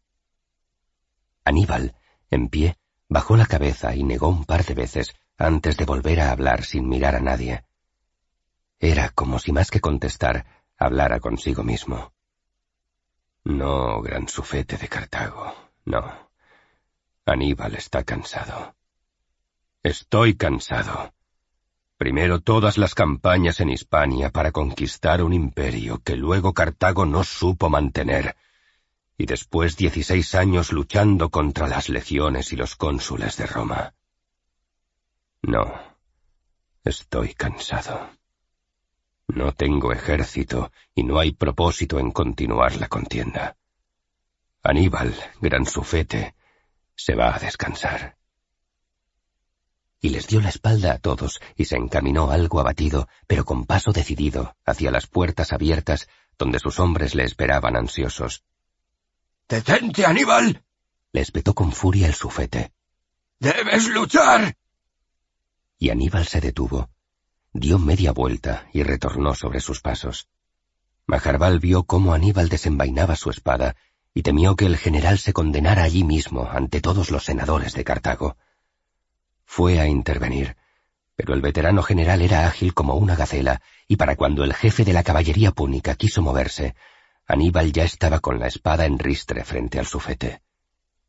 El gobernante caminaba hacia atrás, sin dar crédito a lo que estaba sucediendo. Tropezó al retroceder y cayó al suelo. Los senadores se levantaron de sus asientos. Aníbal se abalanzó sobre el sufete, estiró el brazo izquierdo y ayudó a levantarse al grueso y horrorizado sufete. A continuación, lanzó su espada al aire. Esta giró y Aníbal la tomó por la punta, acercando él la empuñadura hacia el sufete, que no entendía lo que sucedía. Aníbal no piensa luchar, dijo el gran general ofreciendo su espada por el mango. Pero aquí tienes mi arma. Es una buena espada. Quizá te ayude. Ha matado a muchos romanos, incluso cónsules, Quizás encuentres en ella la capacidad para enfrentarte a los romanos, aunque lo dudo. No retrocedas más. Tómala. Tómala. El sufete cogió la empuñadura y Aníbal soltó el arma. El peso de la espada, inesperado para el nervioso sufete, hizo que ésta cayera al suelo, resonando con un golpe metálico por toda la sala. Vaya, por todos los dioses. Continuó Aníbal sonriendo. Quizá la espada pesa demasiado para nuestro gran sufete. Es una auténtica lástima. Combatir es fácil, mentecato. Es fácil cuando uno está en su propia casa, engordando con festines y banquetes. Pero cuando se trata de blandir una espada, las cosas son algo diferentes. Pero no es tan complicado, pequeño y gordo sufete de Cartago. Basta con esgrimir la espada de uno con más fuerza que el odio del enemigo. Basta con blandir la espada con más agilidad. Basta con usar la espada con más rapidez. Eso es todo lo que tienes, lo que tenéis que hacer. Yo ahora me retiro a mi casa a descansar. Y Aníbal se dio media vuelta, y no parecía ya que ningún senador fuera a interponerse en su camino, cuando de entre las sombras emergió la figura del general Giscón, que en calidad de senador de Cartago había acudido a aquella sesión. Aníbal, al verle, se detuvo sin ocultar su sorpresa. Y por Baal, aquí está el general Giscón. Te felicito, general. Este es sin duda un buen lugar donde esconderse. Giscón se situó frente a Aníbal. Debes escuchar a los sufetes, al Senado, Aníbal, y obedecer y luchar y... Yo no recibo más órdenes estúpidas. Le interrumpió Aníbal visiblemente enojado. Y tampoco voy a escuchar a un mal general que perdió primero Hispania y luego África, y que lo único que ha sabido hacer es vender a su hija para conseguir poder. Un padre que fue tan inútil que hasta eligió mal a la hora de entregar a su hija. Y Aníbal se acercó hasta poner su frente junto al agrio y torcido rostro de su interlocutor. Giscón, debiste casar a tu preciosa hija con Masinisa y no con Sifax. Hasta en eso Escipión supo elegir mejor. Giscón, humillado, quedó sin palabras y no reaccionó cuando Aníbal reemprendió la marcha hacia las puertas del Senado. No había esperado ese ataque tan mordaz y despectivo. Aunque quizá no fuera ni el mejor general ni el mejor padre, había sentido la muerte de su hija y su aflicción le reconcomía las entrañas. Fue allí mismo, en ese mismo instante, cuando juró vengarse de Aníbal. Los romanos ya no importaban. Al salir, descendiendo las escaleras del edificio del Senado, Aníbal habló a Majarbal en voz baja. Vamos a mi casa. Voy a descansar. Allí pueden pernoctar los oficiales, y tú ocúpate de que los veteranos tengan alojamiento adecuado en la ciudad. ¿Lo harás? Por supuesto, mi general. Bien. Ah, y procúrame otra espada. En esta ciudad de ladrones no es sensato moverse desarmado. Majarbal reclamó un arma para el general y varios veteranos ofrecieron la suya. Aníbal tomó un gladio de doble filo que le ofrecía un íbero y el hispano se llenó de orgullo. el regimiento de ensangrentados soldados púnicos y mercenarios desapareció por las calles de Cartago, en dirección a la residencia de los Barca. 96. El mayor general de Roma. Roma, noviembre del 202 a.C. El foro de Roma era un hervidero de gentes que corrían de una parte a otra, transmitiendo la noticia de la derrota de Aníbal. Los mercaderes descendían por el Arquiletum y las estrechas calles entre el Macellum y las Tabernae Novae. Hasta los sacerdotes habían venido desde los más apartados templos de la ciudad para confirmar que el gran enemigo de Roma había sido derrotado definitivamente. Solo las vestales del templo de Vesta permanecían en su lugar, preservando la llama sagrada de la diosa.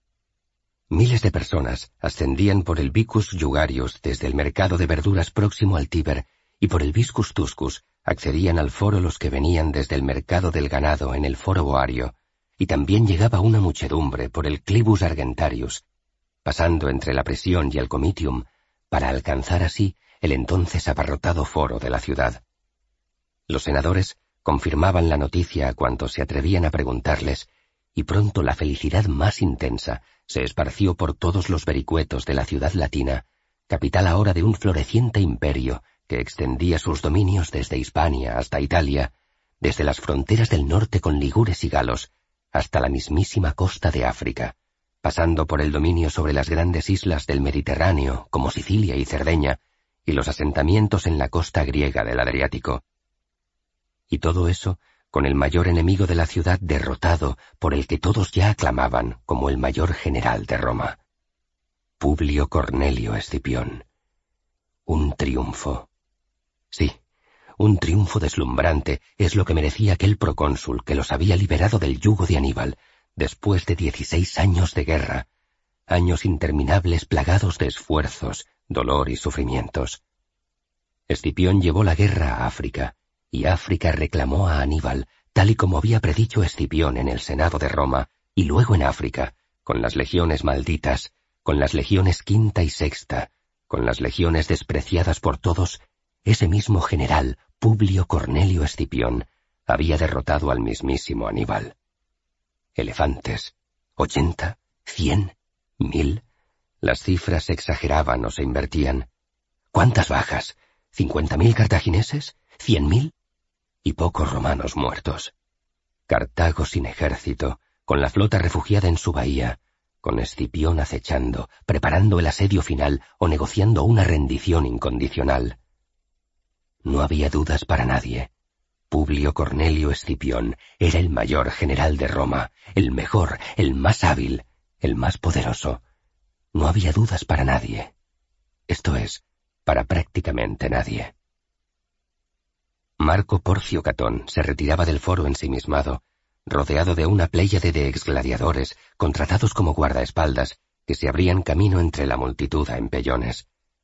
Iba de regreso a su austera casa, donde refugiarse de aquella locura que se había apoderado de la ciudad, pero de camino decidió que aquello no sería suficiente para escapar de aquel gentío y sus gritos.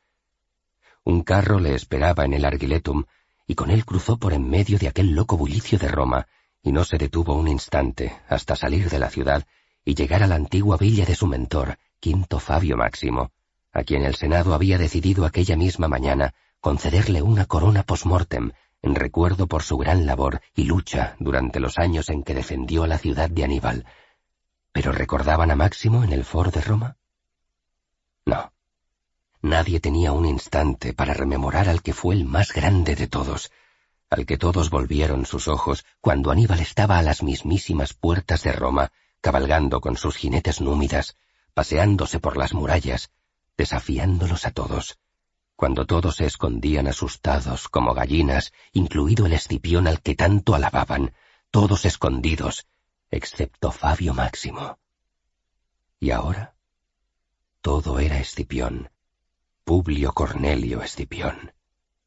Cuánta razón tenía Máximo en sus últimas palabras.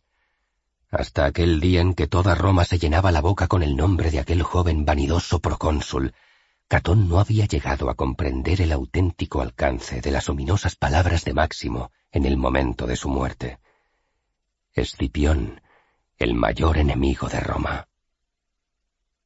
Catón entró en el recinto vallado de la villa de Máximo, en la que le estaba permitido entrar por deseo expreso de su antiguo dueño, y allí buscó algo de paz, un poco de silencio en el que encontrar la fórmula para devolver la razón a Roma, y evitar que el Estado se perdiera en manos de un pueblo hechizado por un general afortunado y manipulador.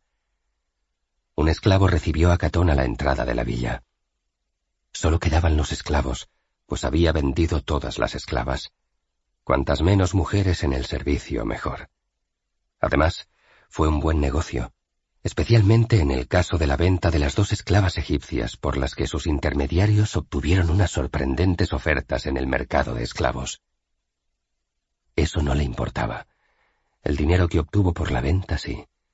Allá cada uno con la forma de gastarse el dinero. Marco Porcio Catón sacudía la cabeza de un lado a otro. Debía buscar esposa, una joven matrona romana, decente y casta, con la que desposarse y dar ejemplo a una cada vez más caótica ciudad, sumida en el delirio colectivo. Pero no era sencillo encontrar una joven discreta en aquellos tiempos de constante cambio y creciente influencia extranjerizante. Escipión, Escipión, Escipión como si ese hubiera sido el único general de aquella larga guerra. El esclavo se acercó para retirar la toga a su amo y ofrecerle una vacinilla con agua para lavarse y quitarse el polvo del camino. Mientras su señor se echaba agua por los brazos, el esclavo tuvo el atrevimiento de hacer una pregunta. ¿Es cierto, mi amo, que Roma está salvada? Marco Porcio Catón se sacudió el agua con frenesí, como si al mismo tiempo quisiera sacudirse no ya el polvo, sino los gritos y el tumulto de toda la ciudad. No, respondió con furia. Roma está más en peligro que nunca.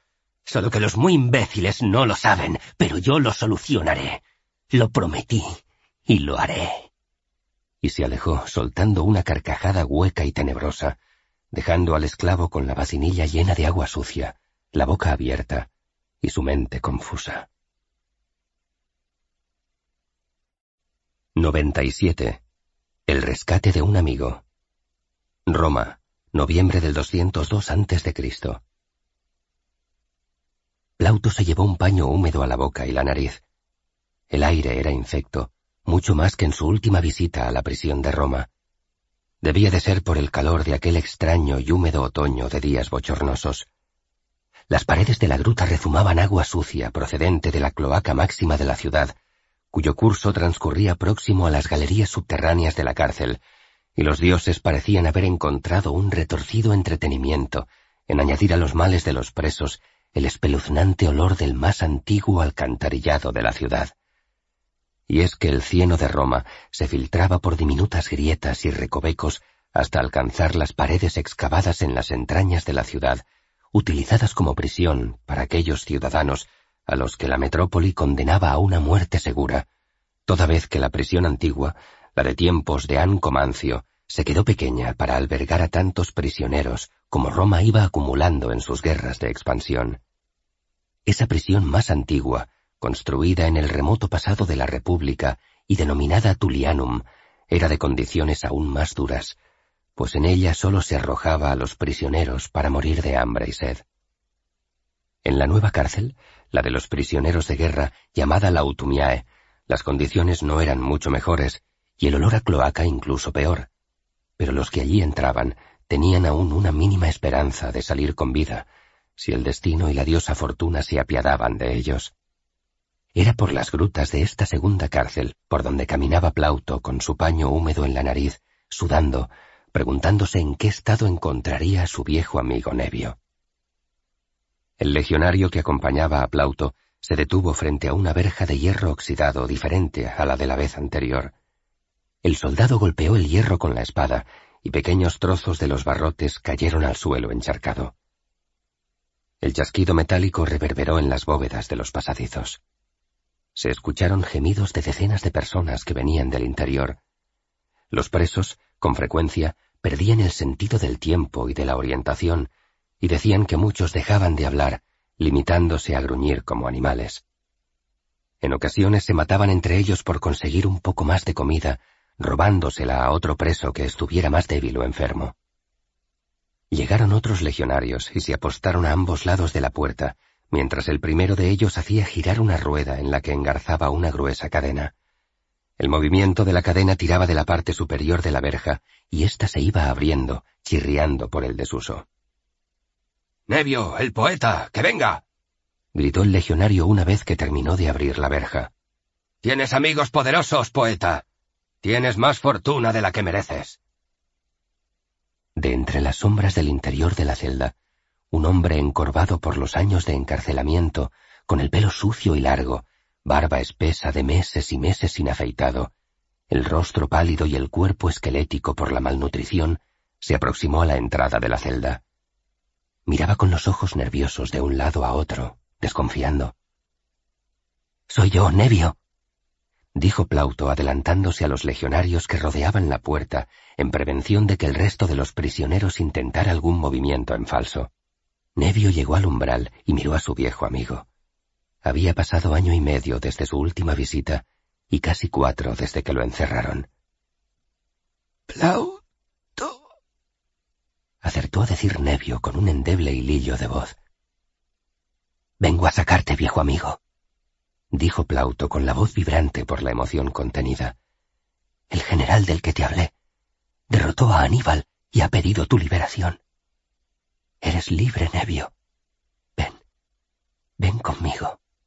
Y le ofreció su brazo para que se apoyara en él al salir de la celda. Nevio dudaba. Salir. Pero Plauto fue contundente. Le tomó por el brazo y estiró de él hasta sacarlo por completo. Nada más salir de la celda, caminaron unos pasos y se alejaron de la entrada. A sus espaldas quedó la tumefacta verja que descendía lanzando sus aullidos estridentes al rozar las cadenas con la piedra húmeda de la prisión. Se oyeron gritos. Plauto se volvió hacia atrás y vio cómo varios presos pugnaban por salir de la celda. Los legionarios les contenían a empellones mientras la verja descendía lenta y pesadamente. Demasiado despacio.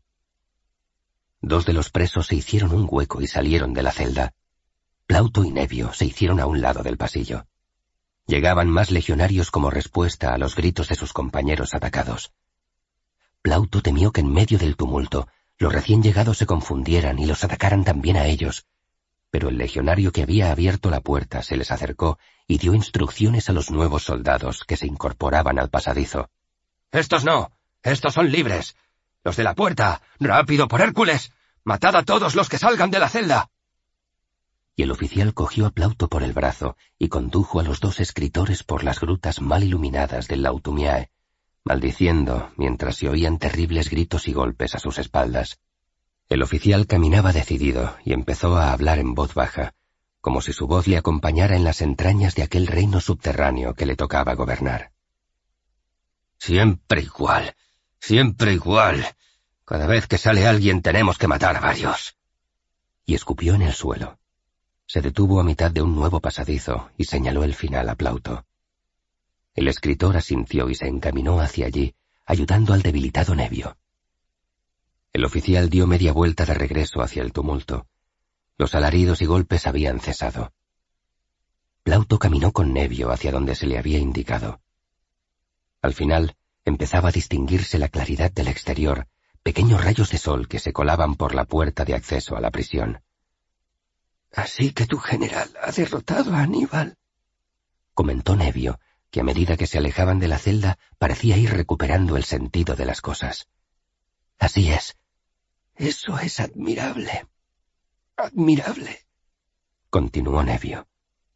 Es una paradoja del destino. ¿El qué? preguntó Plauto. Fui encarcelado por criticar a un patricio, y es otro patricio el que me libera. Y empezó a toser, echando escupitajos de sangre por la boca. La vida es contradictoria. Eso lo hemos hablado muchas veces, comentó Plauto, deteniendo un momento la marcha para que su amigo se recuperara. El aspecto de aquella sangre salida de la boca de Nevio no presagiaba nada bueno. Reemprendieron la marcha. Es cierto, viejo amigo.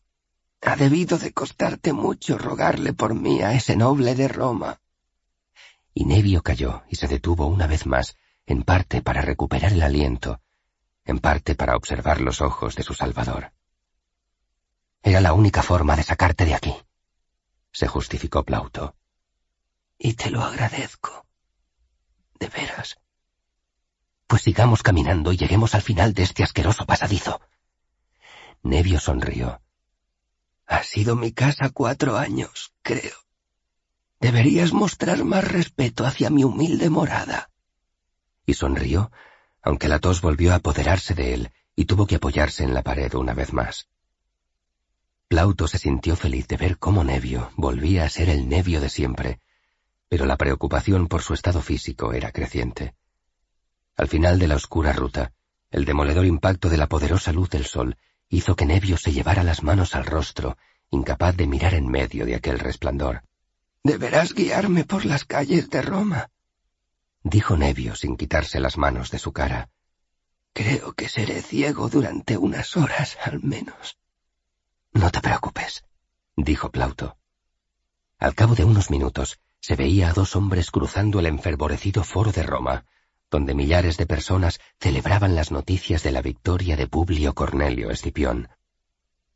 Uno vestía con dignidad y era el que ayudaba a otro, que parecía un miserable ciego al que hubiera recogido en las peores calles de Roma.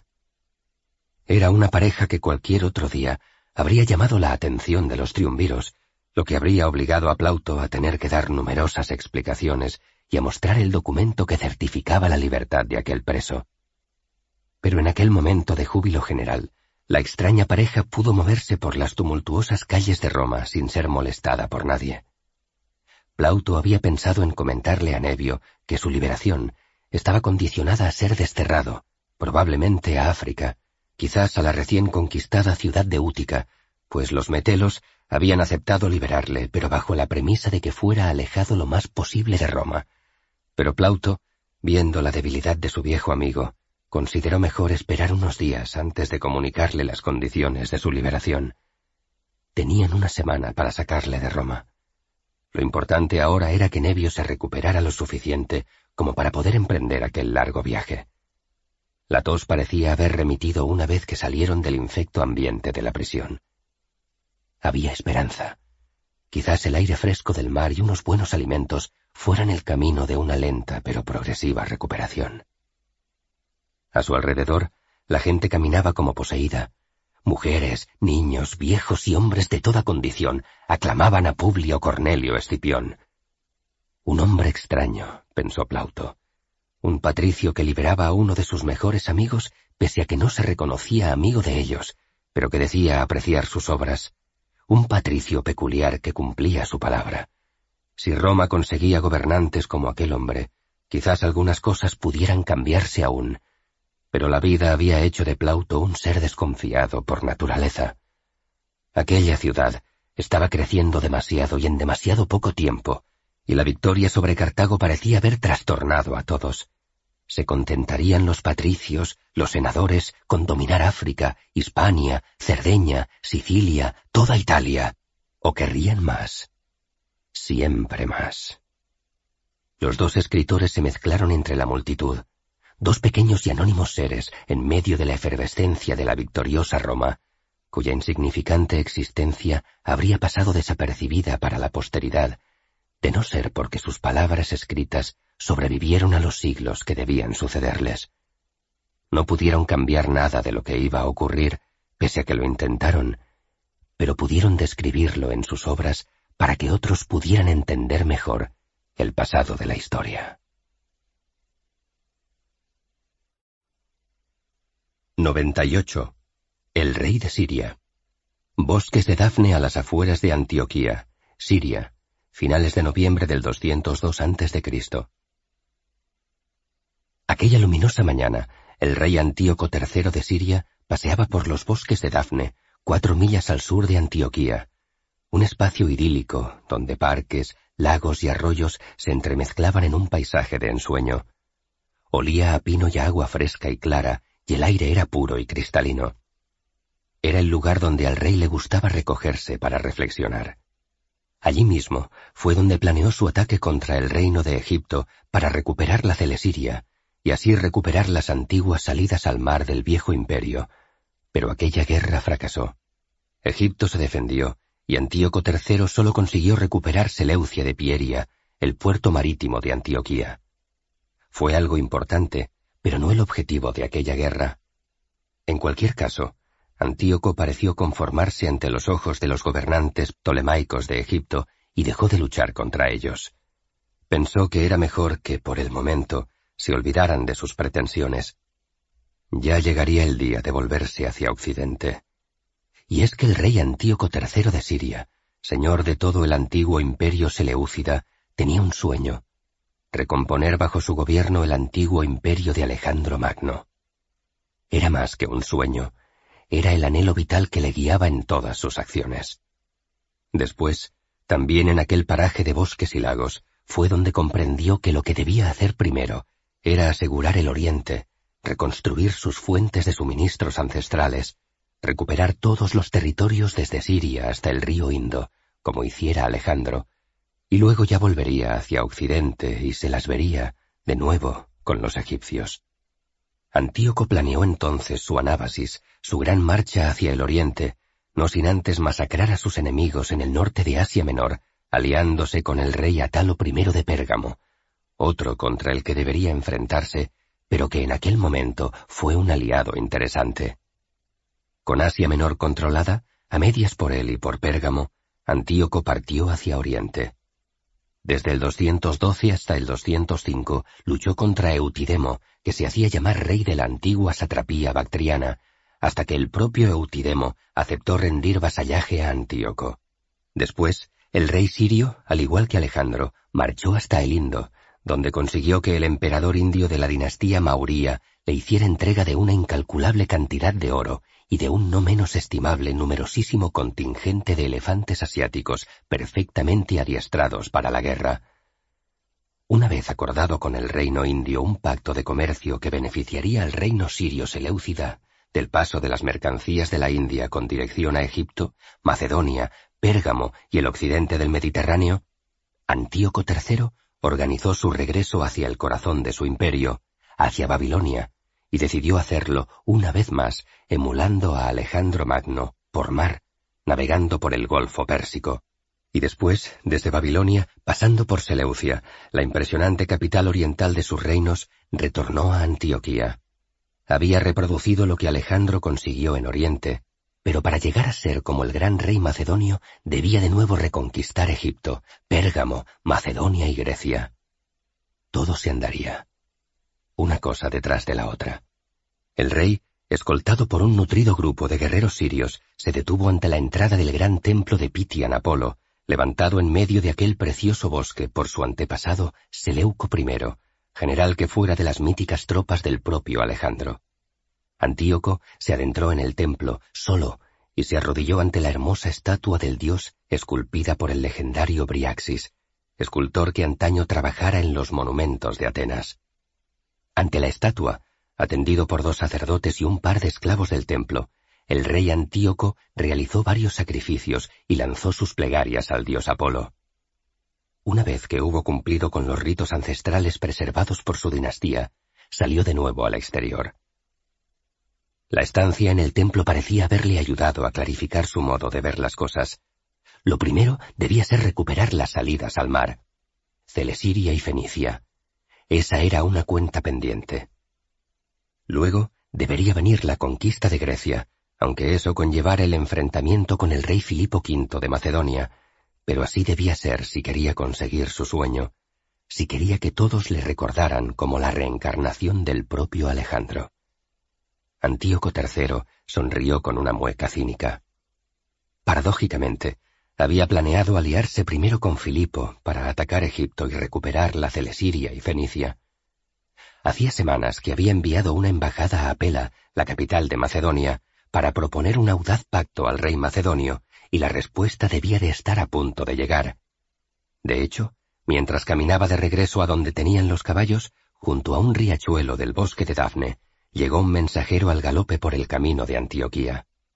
Era uno de sus oficiales de confianza, que descabalgó al instante y se postró de rodillas ante su rey. Habla, oficial. ¿A qué tanta prisa por verme? Ha llegado la respuesta de la embajada al rey de Macedonia. Pero tal y como les instruisteis, los embajadores solo hablarán ante el rey de Siria y todos los reinos orientales. Esperan en el palacio imperial de la isla. Antíoco III se volvió hacia el templo de Apolo e inclinó levemente su cabeza. Había que reconocer el trabajo de los dioses, y en especial cuando éste era tan rápido. Vayamos al palacio por Apolo, y vayamos veloces como el viento. Y el rey montó sobre su caballo, al que golpeó en los costados con sus talones para obligarle a partir al galope, en dirección al norte, por el mismo camino por el que había venido el mensajero de la capital. Al cabo de unos minutos de galopar, el rey avistó las murallas de Antioquía y redujo la marcha de su caballo a un intenso trote. Antioquía, la capital del imperio Seleucida, era la segunda ciudad más poblada del mundo conocido, solo superada por Alejandría. La Alejandría de un Egipto decadente, pensó Antíoco, de modo que eso de ser la segunda ciudad del mundo pronto dejaría de ser así. Antioquía sería pronto el centro de todos los reinos y ciudades, desde Grecia hasta la India, un nuevo renacer de los territorios que Alejandro puso bajo un único gobierno. A medida que se aproximaban a la ciudad, decenas, centenares de soldados apostados en campamentos alrededor de la ciudad se acercaban al borde del camino real para saludar a su señor. Miles de soldados de todas las regiones del imperio, allí reunidos, esperando una señal para lanzarse a nuevas conquistas.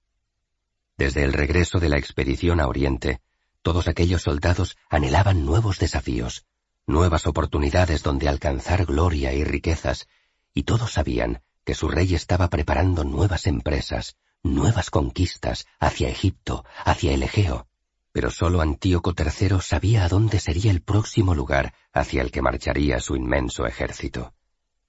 Al pie de las murallas de la ciudad, el propio rey tuvo que detenerse, pues una manada de treinta elefantes cruzaba el camino real conducidos por adiestradores indios que hacían marchar a las bestias gigantes a diario para mantenerlos en forma y dispuestos para el combate. Ese era uno de los diversos regimientos de elefantes que había reunido el rey en sus conquistas de Oriente. Antíoco III no se sintió molesto por tener que esperar. Aquellos elefantes, todo aquel tremendo ejército, eran los símbolos nítidos de su enorme poder y gozaba viéndolos marchar ante sí, o en el caso de los miles de soldados, viendo cómo éstos le saludaban y le aclamaban. Una vez que los elefantes cruzaron el camino, la comitiva real reemprendió la marcha y una vez más al trote, entraron en la ciudad por la puerta de Dafne, cruzando la primera de las murallas defensivas, para al poco tiempo cruzar una segunda muralla por una segunda puerta, tras la cual se accedía al corazón de la gran Antioquía.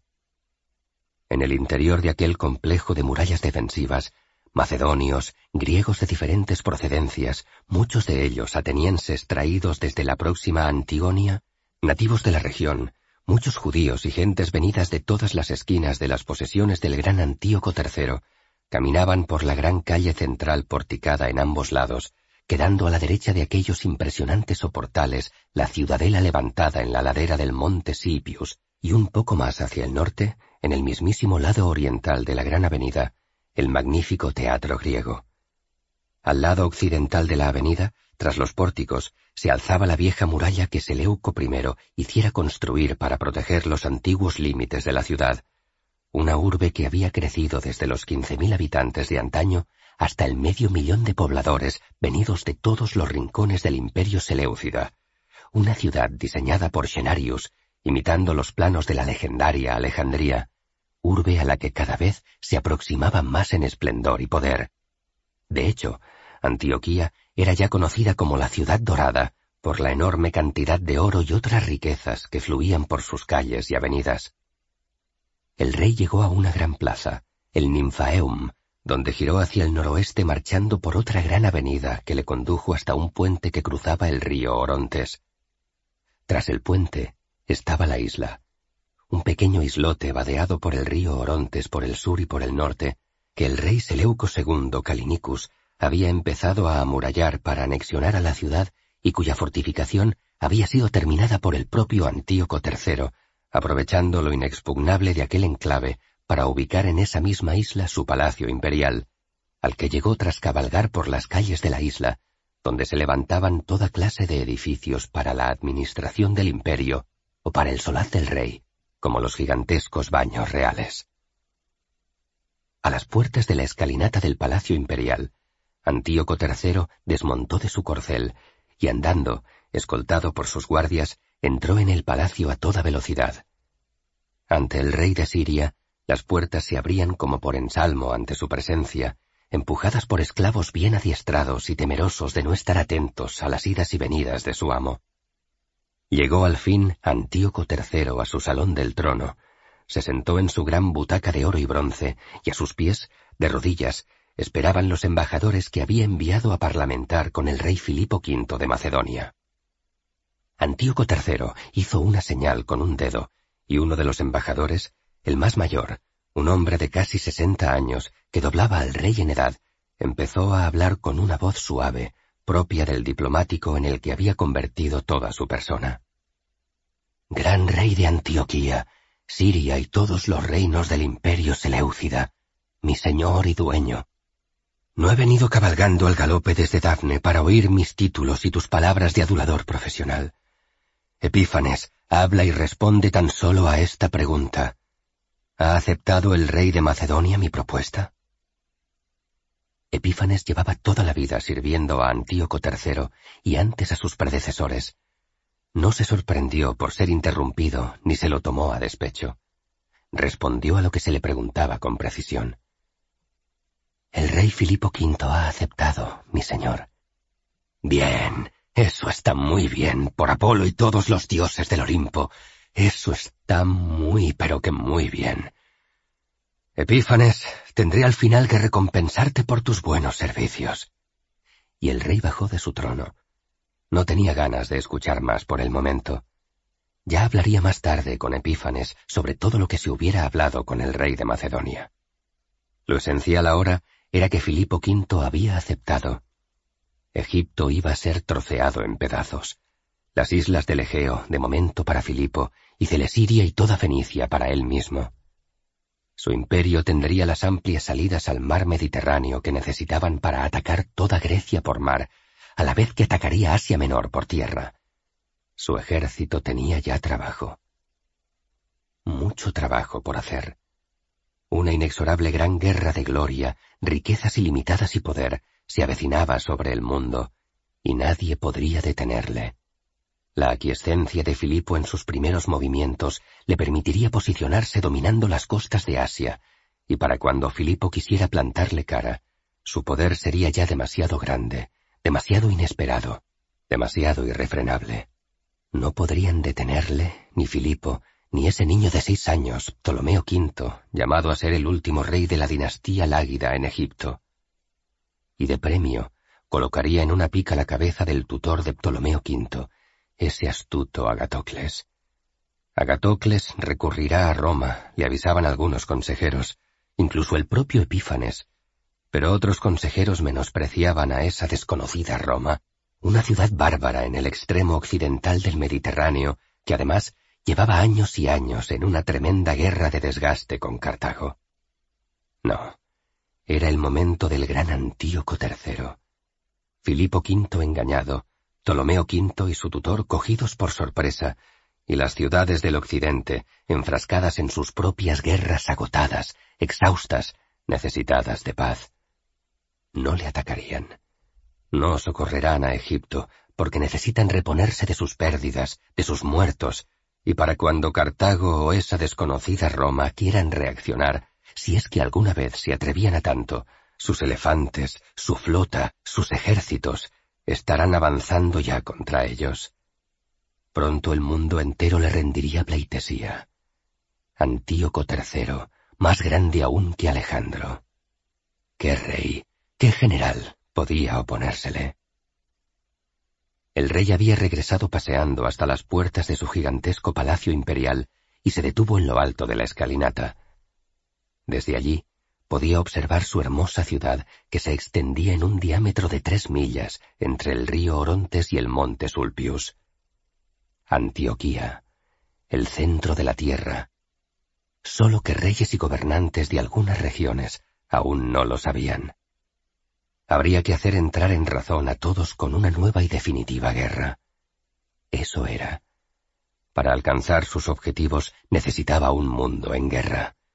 Sus tropas necesitaban una guerra. Sus consejeros alentaban una guerra. Su destino exigía una guerra. 99. Dos almas solitarias. Cartago, noviembre del 202 a.C. Aníbal entró en la que había sido la habitación de su padre Amílcar. Ahora era suya. Eso es lo que toda una vida de campañas y guerra le había dejado. Una gran residencia en el centro de Cartago, y dentro de ella, la austera habitación de su padre. Dos ventanas pequeñas por las que entraban los lánguidos rayos del atardecer africano, un lecho limpio en el centro, una mesa con una vacinilla sin agua encima, un taburete y una cortina que daba acceso a un pequeño baño que su padre hiciera construir para relajarse en la intimidad. Eso era todo. Poco. Aníbal se sentó en el borde de la cama. Suficiente. La habitación estaba sorprendentemente pulcra. No había polvo, y el lecho tenía dos mantas limpias. Los esclavos de su padre debían de haber mantenido aquellas estancias así durante años. Aníbal lo archivó en su memoria.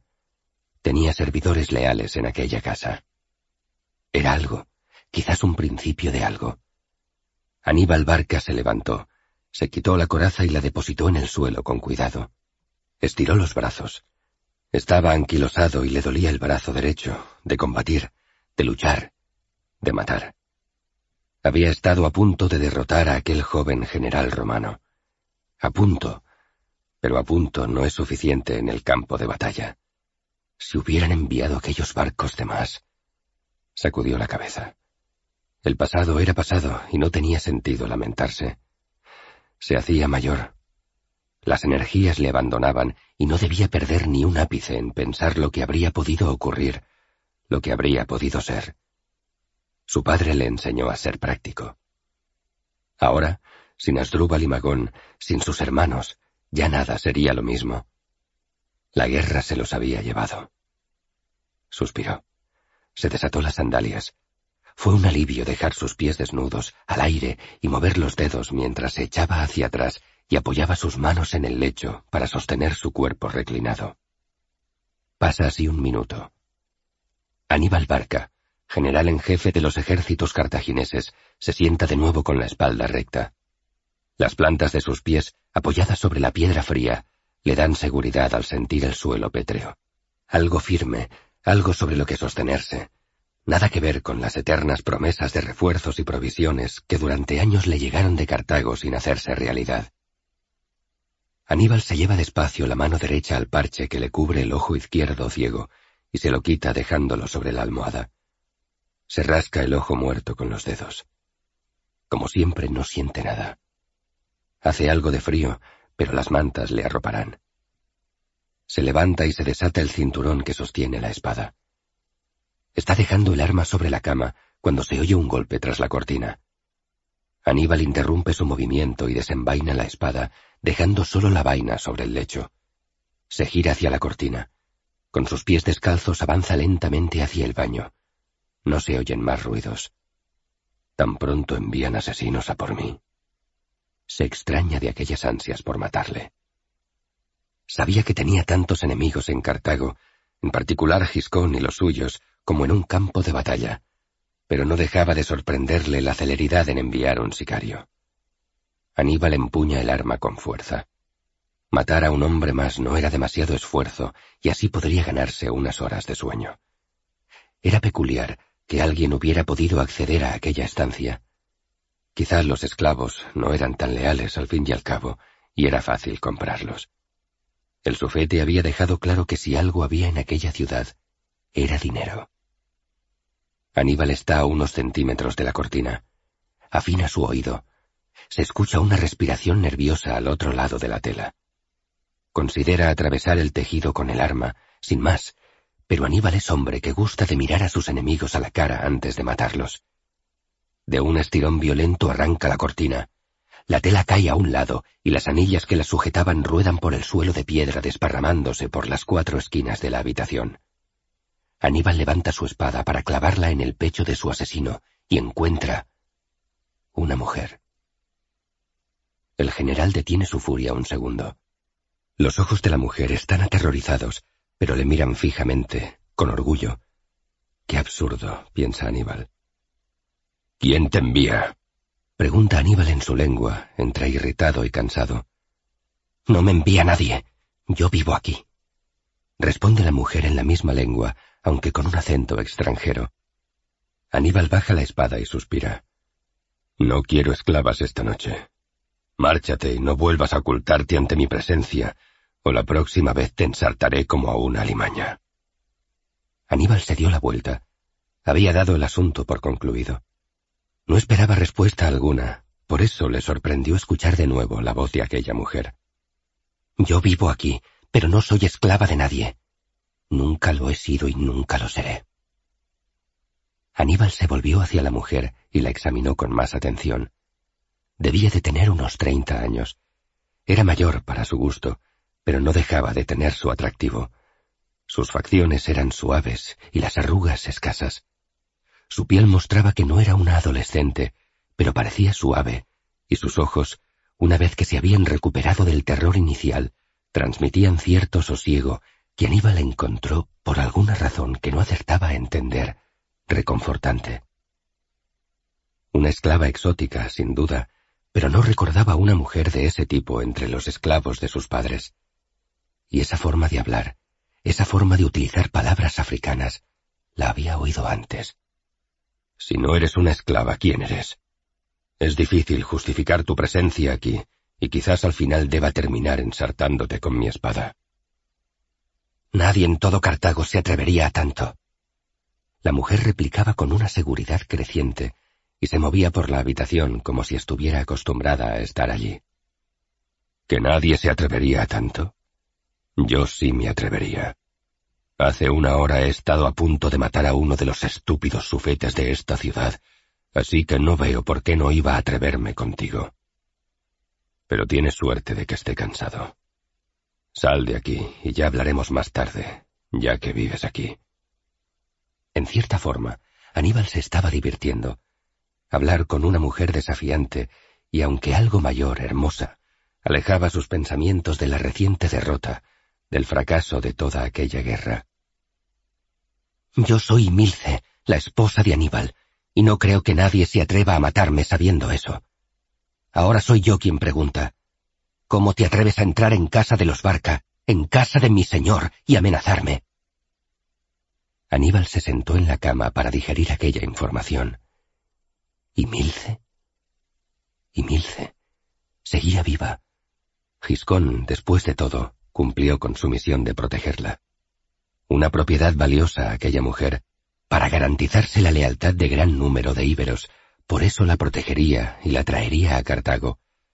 Pero él la recordaba como una adolescente, una preciosa mujer, casi niña, dulce en la cama, tierna y obediente. Nunca le dio problemas. Tampoco le dio un hijo. Y Milce. Yo soy Aníbal. Fue entonces la mujer la que buscó asiento en el taburete junto a la mesa. Aníbal. Le miró con intensidad. El rostro herido, un ojo sin mirada, la túnica ensangrentada. Aníbal, el general en jefe de todos los ejércitos de Cartago. Aníbal, su esposo. Se había hecho mayor. Estaba algo encorvado y sucio y desaliñado. No era el apuesto jefe de los cartagineses en Hispania. Era un hombre cansado que regresaba a casa después de años de ausencia y combate. Y Milce lamentó no haberle reconocido. Entiendo, dijo Emilce. Meditó unos instantes y luego continuó. Ordenaré a los esclavos que te traigan agua fresca y paños con los que lavarte, y un poco de vino y queso y pan. Eso está bien, respondió Aníbal sin dejar de mirarla, y añadió una pregunta. ¿Los esclavos te obedecen? Soy la esposa de su señor. Aníbal cabeceó un par de veces. Eso está bien. Y el agua y el vino. Lo que has dicho está bien. Solo quiero descansar un poco. Y Milce se levantó y se dirigió a la puerta. Se detuvo y sin volverse a mirar a su esposo, habló hacia la pared. He procurado que la casa estuviera limpia y en orden. No sabía qué otra cosa se esperaba de mí. Espero haber hecho lo correcto. Así es. Has hecho lo correcto. Y Aníbal vio cómo abría la puerta. ¿Por qué no has regresado a Hispania con tus padres? Con tu familia. Y Milce se volvió hacia el general sin separar su mano derecha del marco de la puerta. Mis padres murieron. Mi familia también. Mi ciudad, al menos tal y como yo la conocí, ya no existe. Fue arrasada por los romanos. Perdonaron la vida de algunos, pero mi padre murió en la guerra, y mi familia y todos los que les apoyaban fueron asesinados porque... por ser tu esposa. Lo siento. Y Milce no iba a responder, pero al fin añadió una frase con sumo cuidado. Sé que tú también has perdido a tus hermanos en esta guerra. Lo siento. Aníbal no se sintió incómodo porque Emilce mencionara a sus hermanos muertos. La miró y asintió aceptando aquellas palabras. A fin de cuentas, sus hermanos estuvieron de acuerdo con aquella guerra, mientras que aquella íbera no había podido elegir. La mujer abrió la puerta, salió, y Aníbal Barca entonces sí se encontró a solas. Era una soledad que había siempre esperado con temor y que de forma curiosa el reencuentro con aquella hispana, venida de tan lejos, había aligerado un tanto. Ambos eran almas en soledad. Eso les unía. Aníbal se recostó en la cama. Pasaron unos minutos. Llamaron a la puerta. Adelante. Un esclavo joven, nervioso, entró con una bandeja con un jarro de agua, otro más pequeño de vino, una copa, algo de queso y pan y unos paños. Lo dejó todo en la mesa y salió raudo como el viento. Aníbal miraba el techo de su habitación. Había algunas humedades. Debería ocuparse de arreglar su casa. Aún no sabía si permanecería en ella largo tiempo o si su estancia en Cartago sería, una vez más, breve. Ocuparse de las cuestiones domésticas le ayudaría a olvidarse un poco al menos de la guerra y de la política. ¿Sería posible continuar la lucha contra Roma? No desde Cartago. No desde el Cartago actual. Quizá más adelante. Quizás en otro sitio. ¿Había algún rey lo suficientemente osado como para no temer a Roma? ¿Y lo suficientemente fuerte? ¿Quedaba algún ejército que pudiera retar a las legiones de Roma? Filipo V de Macedonia se aventuró a sellar un pacto con él, pero luego resultó ser un pobre aliado sobre el terreno. No, ese no parecía el camino a seguir. Debía reconstruir la fortaleza de Cartago o aliarse con otro rey extranjero que realmente hubiera reunido algún vasto ejército, lo bastante poderoso como para infundir temor a los romanos, o ambas cosas a un tiempo. Estaba cansado. Llevaba toda su vida, desde la adolescencia, en guerra contra los íberos primero, luego contra todos los pueblos que se le opusieron en su viaje a Italia, y siempre contra Roma. ¿Algún rey extranjero?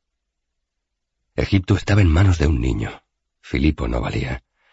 Pérgamo era aliado de Roma, y más al oriente no debían de estar interesados en lo que ocurría en el otro extremo del mundo. ¿O sí? Aníbal pensó en lavarse y comer algo mientras aclaraba sus ideas, y tenía esa intención, pero cerró los ojos y se quedó dormido. 100. El respeto de los procónsules. Útica, primeros días de diciembre del 202 a.C. En el puerto de la conquistada Útica, Publio y Lelio supervisaban las maniobras de atraque de una nueva flota de refuerzos y suministros, mientras que mentalmente repasaban la situación en la que se encontraban. Ante aquella vasta concentración de legiones, Cartago debería ceder pronto ya a todas las peticiones de Roma, devolver los barcos apresados durante la tregua, proporcionar trigo a las tropas romanas en África para los próximos tres meses, entregar toda su flota, excepto diez trirremes que conservaría para tareas defensivas únicamente, liberar a todos los prisioneros de guerra y entregar a los desertores romanos para ser ajusticiados según las leyes de Roma. reconocer a Masinisa como legítimo y único rey de toda Numidia, quedando todas las ciudades y territorios de aquel país bajo su gobierno, pagar diez mil talentos eubocios a plazos a lo largo de los próximos cincuenta años, y presentar ante el mismo cien rehenes cartagineses que actuarían como garantía del cumplimiento de Cartago de todas aquellas cláusulas de paz. Eran unas condiciones durísimas, implacables, que inutilizaban al Senado de Cartago para poder decidir en ningún asunto más allá de sus murallas, y que dejaban de hecho sus posesiones en África a merced de la codicia y ambición sin límites del recién instaurado rey de toda Numidia, Masinisa. ¿Crees que lo aceptarán todo? ¿Tal cual? preguntó Cayo Lelio, como si leyera los pensamientos del procónsul. Publio afirmó con la cabeza. Lo harán, Lelio, lo aceptarán todo. No tienen ejército y su mejor general, Aníbal, dicen que se ha refugiado en su casa y que se niega a recibir a nadie. Parece que da la espalda al Senado púnico, porque considera que los actuales gobernantes de la ciudad no le apoyaron en el pasado. ¿Y tiene razón?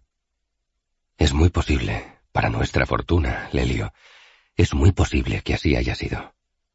Pero eso ya es el pasado. Yo miro al futuro. Un gran triunfo en Roma. Sí, eso también. Pero más allá, Publio continuaba hablando mientras miraba al mar. Paz y descanso. Primero tierras de labor para los veteranos de la quinta y la sexta. El Senado te las concederá sin ninguna duda. Los dioses saben que esos hombres se las han ganado. En eso confío, confirmó Publio, su mirada siempre fija en el horizonte del mar, y luego paz y descanso, Lelio. Creo que a Roma ya le ha llegado el turno de disfrutar de la paz, de cerrar de una vez las puertas del templo de Jano. Llevamos dieciséis años de guerra ininterrumpida. Eso es insostenible. Con Cartago derrotado, los galos se replegarán al norte y no se atreverán a atacarnos en mucho tiempo, y lo mismo Filipo en Macedonia. Roma no tiene ahora ya enemigos de importancia. Podremos descansar todos un poco. ¿No te apetece descansar, Lelio? preguntó el joven procónsul de Roma y miró hacia su oficial. Encontró a Lelio mirando hacia su izquierda, justo allí donde su esclava Netikerti aguardaba escoltada por dos legionarios. Publio cambió de tema y dirigió sus palabras hacia los pensamientos de su amigo. ¿Has decidido hacer ya todo lo que te sugerí? Sobre esa muchacha, me refiero. Sí, dijo Lelio con cierto tono vibrante en su voz. Ya está todo dispuesto. Es lo mejor. Sí. ¿Aún te duele su traición, Lelio? Sí. Pudo ser mucho mayor, Lelio. En conjunto, si lo piensas con frialdad, nos ha prestado servicios muy valiosos. Aún así me traicionó. Y no puedo pensar en Netikerti con la cabeza fría. No puedo. Me traicionó. Hasta cierto punto. En cualquier caso, este es un debate sin sentido. Lo mejor es hacer lo que hemos dispuesto. Sí. Confirmó Lelio y se separó de Publio tras saludarle con una inclinación de cabeza. Publio lo vio distanciarse, camino a donde la joven esclava esperaba las palabras de su amo, que debía anunciarle su destino. La mirada del procónsul se cruzó entonces con los hombres que se acercaban hacia él y que a su vez se cruzaron con Lelio, ante el que se detuvieron un instante, saludaron y reemprendieron su marcha hacia el procónsul. No eran unos oficiales sin más, sino otros dos procónsules, Lucio Cornelio Léntulo, de la misma gens Cornelia que el propio Publio, muestra del ascendente poder de sus allegados en Roma, Igneo Octavio, un joven procónsul que ya fuera pretor hacía unos años. Léntulo tenía asignado el mando de la flota que Roma acababa de enviar a África con provisiones y suministros para proporcionar a las legiones de Escipión.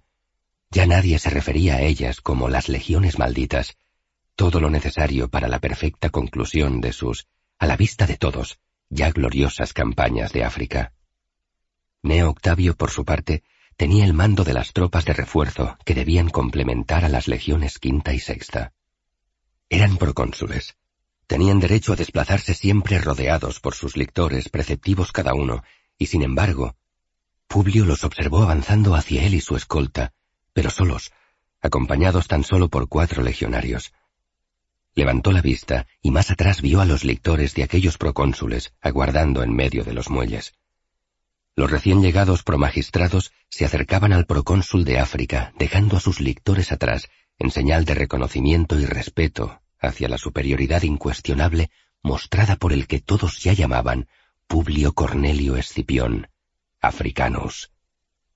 Publio, durante la conversación con Lelio, se había sentado sobre unos sacos de sal acumulados junto a los barcos que debían zarpar hacia Cartago para empezar el asedio final, pero impresionado por el gesto de sus colegas, se levantó para recibirlos en pie.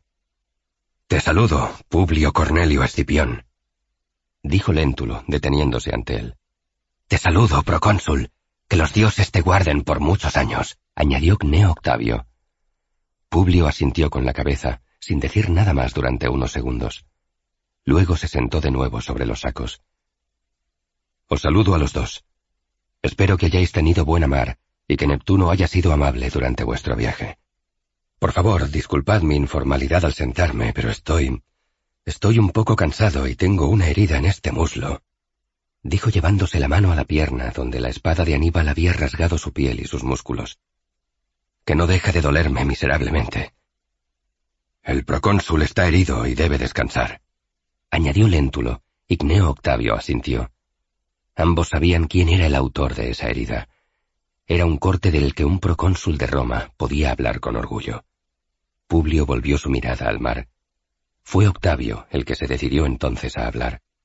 ¿Cómo crees que debemos conducir el ataque a Cartago, Publio Cornelio?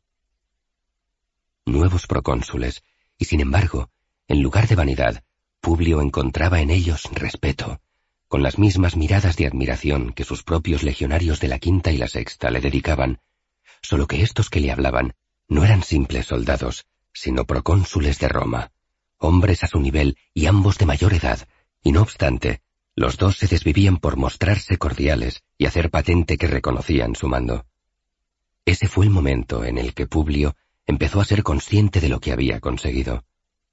No es que hubiera derrotado al mayor de los enemigos de Roma, es que estaba dando término a la guerra más cruenta y peligrosa en la que nunca antes había luchado su ciudad, y más aún, lo había hecho con tropas despreciadas por todos, en territorio enemigo, contra cartagineses y todos sus aliados, y contra ochenta elefantes. Todo ello magnificaba aún más aquella tremenda hazaña. A los ojos de millares, decenas de miles, centenares de miles de romanos, él era mucho más que un procónsul, y entre esos admiradores no solo estaba el pueblo, sino senadores y otros magistrados, como aquellos dos procónsules que aguardaban su consejo para saber la forma más apropiada, a su juicio, para conducir el desenlace de aquella campaña. Pienso que lo mejor, empezó Publio, será que Léntulo y yo llevemos la flota de Útica a Cartago, y que tú, Octavio, avances por tierra con las legiones. Mi herida no me permite marchar al frente de esos hombres. Lelio regresará a Roma con el botín expoliado a los cartagineses en estos años. Eso es lo que yo haría. Sea, dijo Léntulo, llevándose el puño al pecho como quien acaba de recibir una orden, y Octavio, una vez más, asintió sin manifestar duda alguna. Publio se levantó y puso su mano derecha en el hombro de Octavio. Te dejo unas buenas legiones. Cuídalas, le dijo. Son buenas legiones, a toda Roma le consta el valor de la quinta y la sexta. Bien, concluyó Publio. Eso está bien. Ahora debo marcharme a poner en orden unas cuestiones de intendencia con uno de los cuestores. Quizás, Octavio, quieras acompañarme. Sería un honor, procónsul, respondió el aludido sin ocultar su interés. Por los dioses, pues vamos allá, y dejaremos al Éntulo que supervise la preparación de la flota apostilló Publio, dirigiéndose al Éntulo, que afirmó con la cabeza un par de veces. Octavio y Publio se pusieron en marcha. El primero, admirado por la cordialidad de aquel procónsul herido, que era ya casi una leyenda, y el segundo, cojeando levemente, pensando en que pronto Cartago cedería a todas las condiciones impuestas por Roma, pensando en que eso traería la paz a su vida, la paz a Roma, la paz al mundo entero. Publio pensó en qué hermoso podría ser ya vivir en sosiego con su mujer y sus hijos, con la seguridad de saber que ya nunca el tan temido Aníbal, nunca jamás, podría estar en situación de poner en peligro la vida de su joven hijo, pues la guerra contra Aníbal había terminado antes de que el muchacho tuviera edad de empuñar un arma. Publio había dado forma al sueño de su padre y de su tío, había cumplido la promesa a su madre de terminar aquella guerra y había conseguido regresar a Roma para poder decir a Emilia, su amada esposa, que no debía padecer ya por la seguridad del joven Publio. Eso era lo más importante de todo. Había visto morir a su padre y a su tío, y su esposa también había visto caer a su padre, de quien traía de regreso, al menos, su anillo consular. Un pequeño consuelo en medio de toda aquella tempestad, pero un principio sobre el que edificar una vida feliz. Lo único que le preocupaba era un nuevo sueño que había tenido la noche anterior, un sueño que había sustituido al de los elefantes. Era como un nuevo presagio. En ese sueño, Publio había visto lo peor que un ser humano puede ver en su vida. La muerte de un hijo. De su hijo. Era un misterioso presentimiento que en aquellos momentos resultaba absurdo y sin sentido, en especial tras la completa y absoluta derrota de Aníbal. Por eso Publio lo apartó de su mente, decidió no darle mayor importancia y se refugió, una vez más, en sus ansias de descanso y paz. Solo quería regresar a casa. 101. Un extraño adiós. Útica, primeros días de diciembre del 202 a.C. Cayo Lelio vio cómo los nuevos procónsules se dirigían para hablar con Publio. Había notado gran respeto, tanto en Léntulo como en Octavio, al saludarle a él, cuando Lelio ni tan siquiera era o había sido magistrado.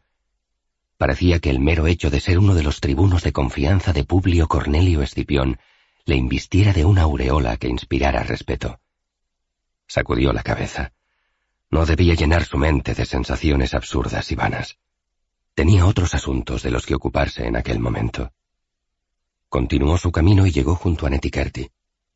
La muchacha preveía que algo le iba a ser anunciado, pues al amanecer Lelio la conminó a que se preparara para un largo viaje. La joven esclava tomó pequeñas cosas que consideró que le podían ser útiles. Un par de estolas romanas, dos túnicas, algunos aderezos para su hermoso cabello largo y lacio, y algunos frascos con ungüentos y aceites con lo que humedecía su morena piel ligeramente resecada por el viento y el sol. No tomó nada más. No quería que se la acusara de tomar cosas que no le concernían. En particular, no cogió el nimbus que Lelio le regalara en Roma. El mismo hombre que la poseyera y la amara, el mismo hombre que ahora la miraba con aparente indiferencia. Yo marcho para Roma con la flota. No nos veremos más. Anunció Cayo Lelio con sequedad. Netikerti asintió y volcó su mirada hacia el suelo. Lelio, ante la ausencia de réplica o de preguntas, continuó con sus explicaciones. Tú marcharás a Siracusa en un barco escoltado por dos trirremes. Allí esperarás unas semanas hasta que llegue de Roma una embajada de senadores. Aprovechando el viaje de esa embajada, en una de las trirremes de escolta de los senadores romanos, vendrán tus hermanas. Aquí Netikerti levantó su mirada del suelo. Tus hermanas fueron compradas por amigos del procónsul y luego manumitidas, liberadas de la esclavitud, como yo he hecho contigo. El procónsul ha utilizado la manumisio Windicta, empleando a magistrados de su confianza en el foro para todos los trámites. Creo que se lo pidió a su hermano Lucio, quien, siguiendo sus instrucciones, compró primero a tus hermanas para poder luego liberarlas. Netikerti fijó sus ojos en los ojos de Lelio, pero entonces el tribuno dejó de mirarla y volvió su rostro hacia el mar. Neptuno parece estar tranquilo. Tendréis una buena navegación. Una vez reunidas las tres, podréis marchar en una de las trirremes que escoltan la embajada del Senado con destino a Egipto. El Senado quiere reconocer oficialmente a Ptolomeo V como legítimo monarca de tu tierra. Agatocles es el que realmente gobierna, pero como tutor del pequeño Ptolomeo V. Bueno, dejando de lado la política, lo importante es que esa embajada, con su fuerte flota militar de escolta, es la forma más segura de cruzar el mar para devolverte a tu país a salvo de nuevos ataques de piratas.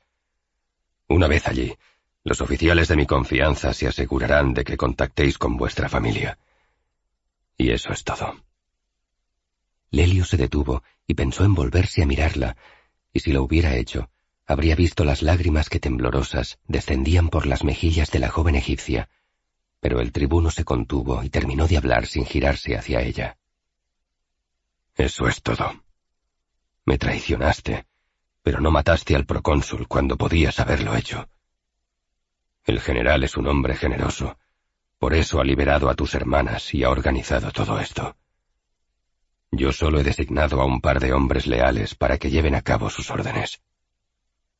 No tengo más que decirte. Y Cayo Lelio le dio la espalda y se marchó sin volver la mirada una sola vez hacia atrás. Solo los dioses saben cuánto le costó mantener aquella firmeza y aquel semblante rígido de fingida indiferencia. Salió de la ciudad sin saber qué calles había tomado, y como un caballo que ha perdido a su jinete en el campo de batalla, Lelio encontró el camino de regreso a su tienda en medio del gran campamento de las legiones romanas, levantado frente a las murallas de Útica. Se sentó en el lecho que durante años compartiera con la joven Neticarti pero sintió algo que se le clavaba bajo el muslo derecho. Rebuscó con la mano izquierda y extrajo el hermoso nimbus de oro y piedras preciosas que regalara antaño a Netikerti. Lelio acarició la preciosa joya, como quien acaricia recuerdos dulces agriados por el tiempo y la vida. No lloró, porque los guerreros no lloran, pero su corazón latía desbocado, sin control, desgarrado. Netikerti quedó a solas con aquellos dos soldados leales designados por Lelio, que esperaron con paciencia mientras ella lloraba de pie, mirando cómo su hasta aquel momento amo y señor desaparecía entre la multitud de legionarios que cargaban y descargaban fardos, sacos, ánforas y provisiones de todo tipo de los barcos anclados en la bahía de Útica. La insistencia del tribuno por subrayar que todo había sido organizado por el procónsul agudizaba aún más el dolor de aquel adiós extraño. Lelio había querido dejar claro que su despecho y rencor eran tan grandes hacia ella que si por él fuera nada de todo aquello habría tenido lugar. Lelio había sido quien la había salvado de los ultrajes de la humillante esclavitud al servicio del viejo Fabio Máximo. Lelio había sido el único hombre que la había cuidado y protegido, y al mismo tiempo fue el mismo hombre al que tuvo que traicionar tan a fondo como su alma le permitió. Ahora estaba todo ya perdido con él. Estaba feliz por la liberación de sus hermanas y la esperanza de poder reencontrarse pronto con ellas la acompañó mientras la conducían al barco que la transportaría a Siracusa. La nave soltó amarras y zarpó para dar así comienzo a una nueva etapa de su vida, sin ver más al único hombre a quien había amado, más allá incluso de lo que amaba a sus propias hermanas. Tanto Lelio como el procónsul pensaban que no utilizó el cuchillo cuando tuvo ocasión en Cartago Nova por ser incapaz de matar con frialdad, por el significado de su nombre. Pero no fue por eso. No fue por eso. Al menos, no solo por eso. Fue por Lelio, por el amor que sentía por Cayo Lelio, por lo que no pudo cortar la garganta del general. No podía matar al mejor amigo del hombre al que amaba. Y así, pese a arriesgar la propia vida de sus hermanas, pese a haberla sacrificado en aquel momento de duda, pese a ese sacrificio sublime, el corazón de Cayo Lelio estaba perdido para siempre. La nave surcaba el mar con suavidad y el puerto de Útica se empequeñecía en la distancia hasta que al final solo se adivinaba una línea gris en el horizonte, África, que se alejaba poco a poco hasta desvanecerse en la confluencia del azul del mar y el azul del cielo. Netikerti cerró los ojos. Ya no brotaban lágrimas porque su corazón se había quedado seco por el dolor y la angustia. Sentía mareos, pero sabía que no era por el vaivén del barco. Se llevó una de sus pequeñas y suaves manos y la hundió bajo la túnica hasta acariciar la base del vientre. Había hecho bien en callar y no decir nada, y llevarse de ese modo consigo al Egipto de su pasado, su más apreciado y dulce secreto. Soy Raúl Llorens. Esperamos que hayas disfrutado de las Legiones Malditas de Santiago Posteguillo. Este audiolibro ha sido dirigido por Pera Eugeni Fon y producido por Ángela Álvarez. Copyright del texto 2008 Santiago Posteguillo. 2011 Penguin Random House Grupo Editorial S.A.U. Antonio Plata López, por los mapas. Copyright del audiolibro 2018 Penguin Random House Grupo Editorial S.A.U. Todos los derechos reservados. Audible hopes you have enjoyed this program.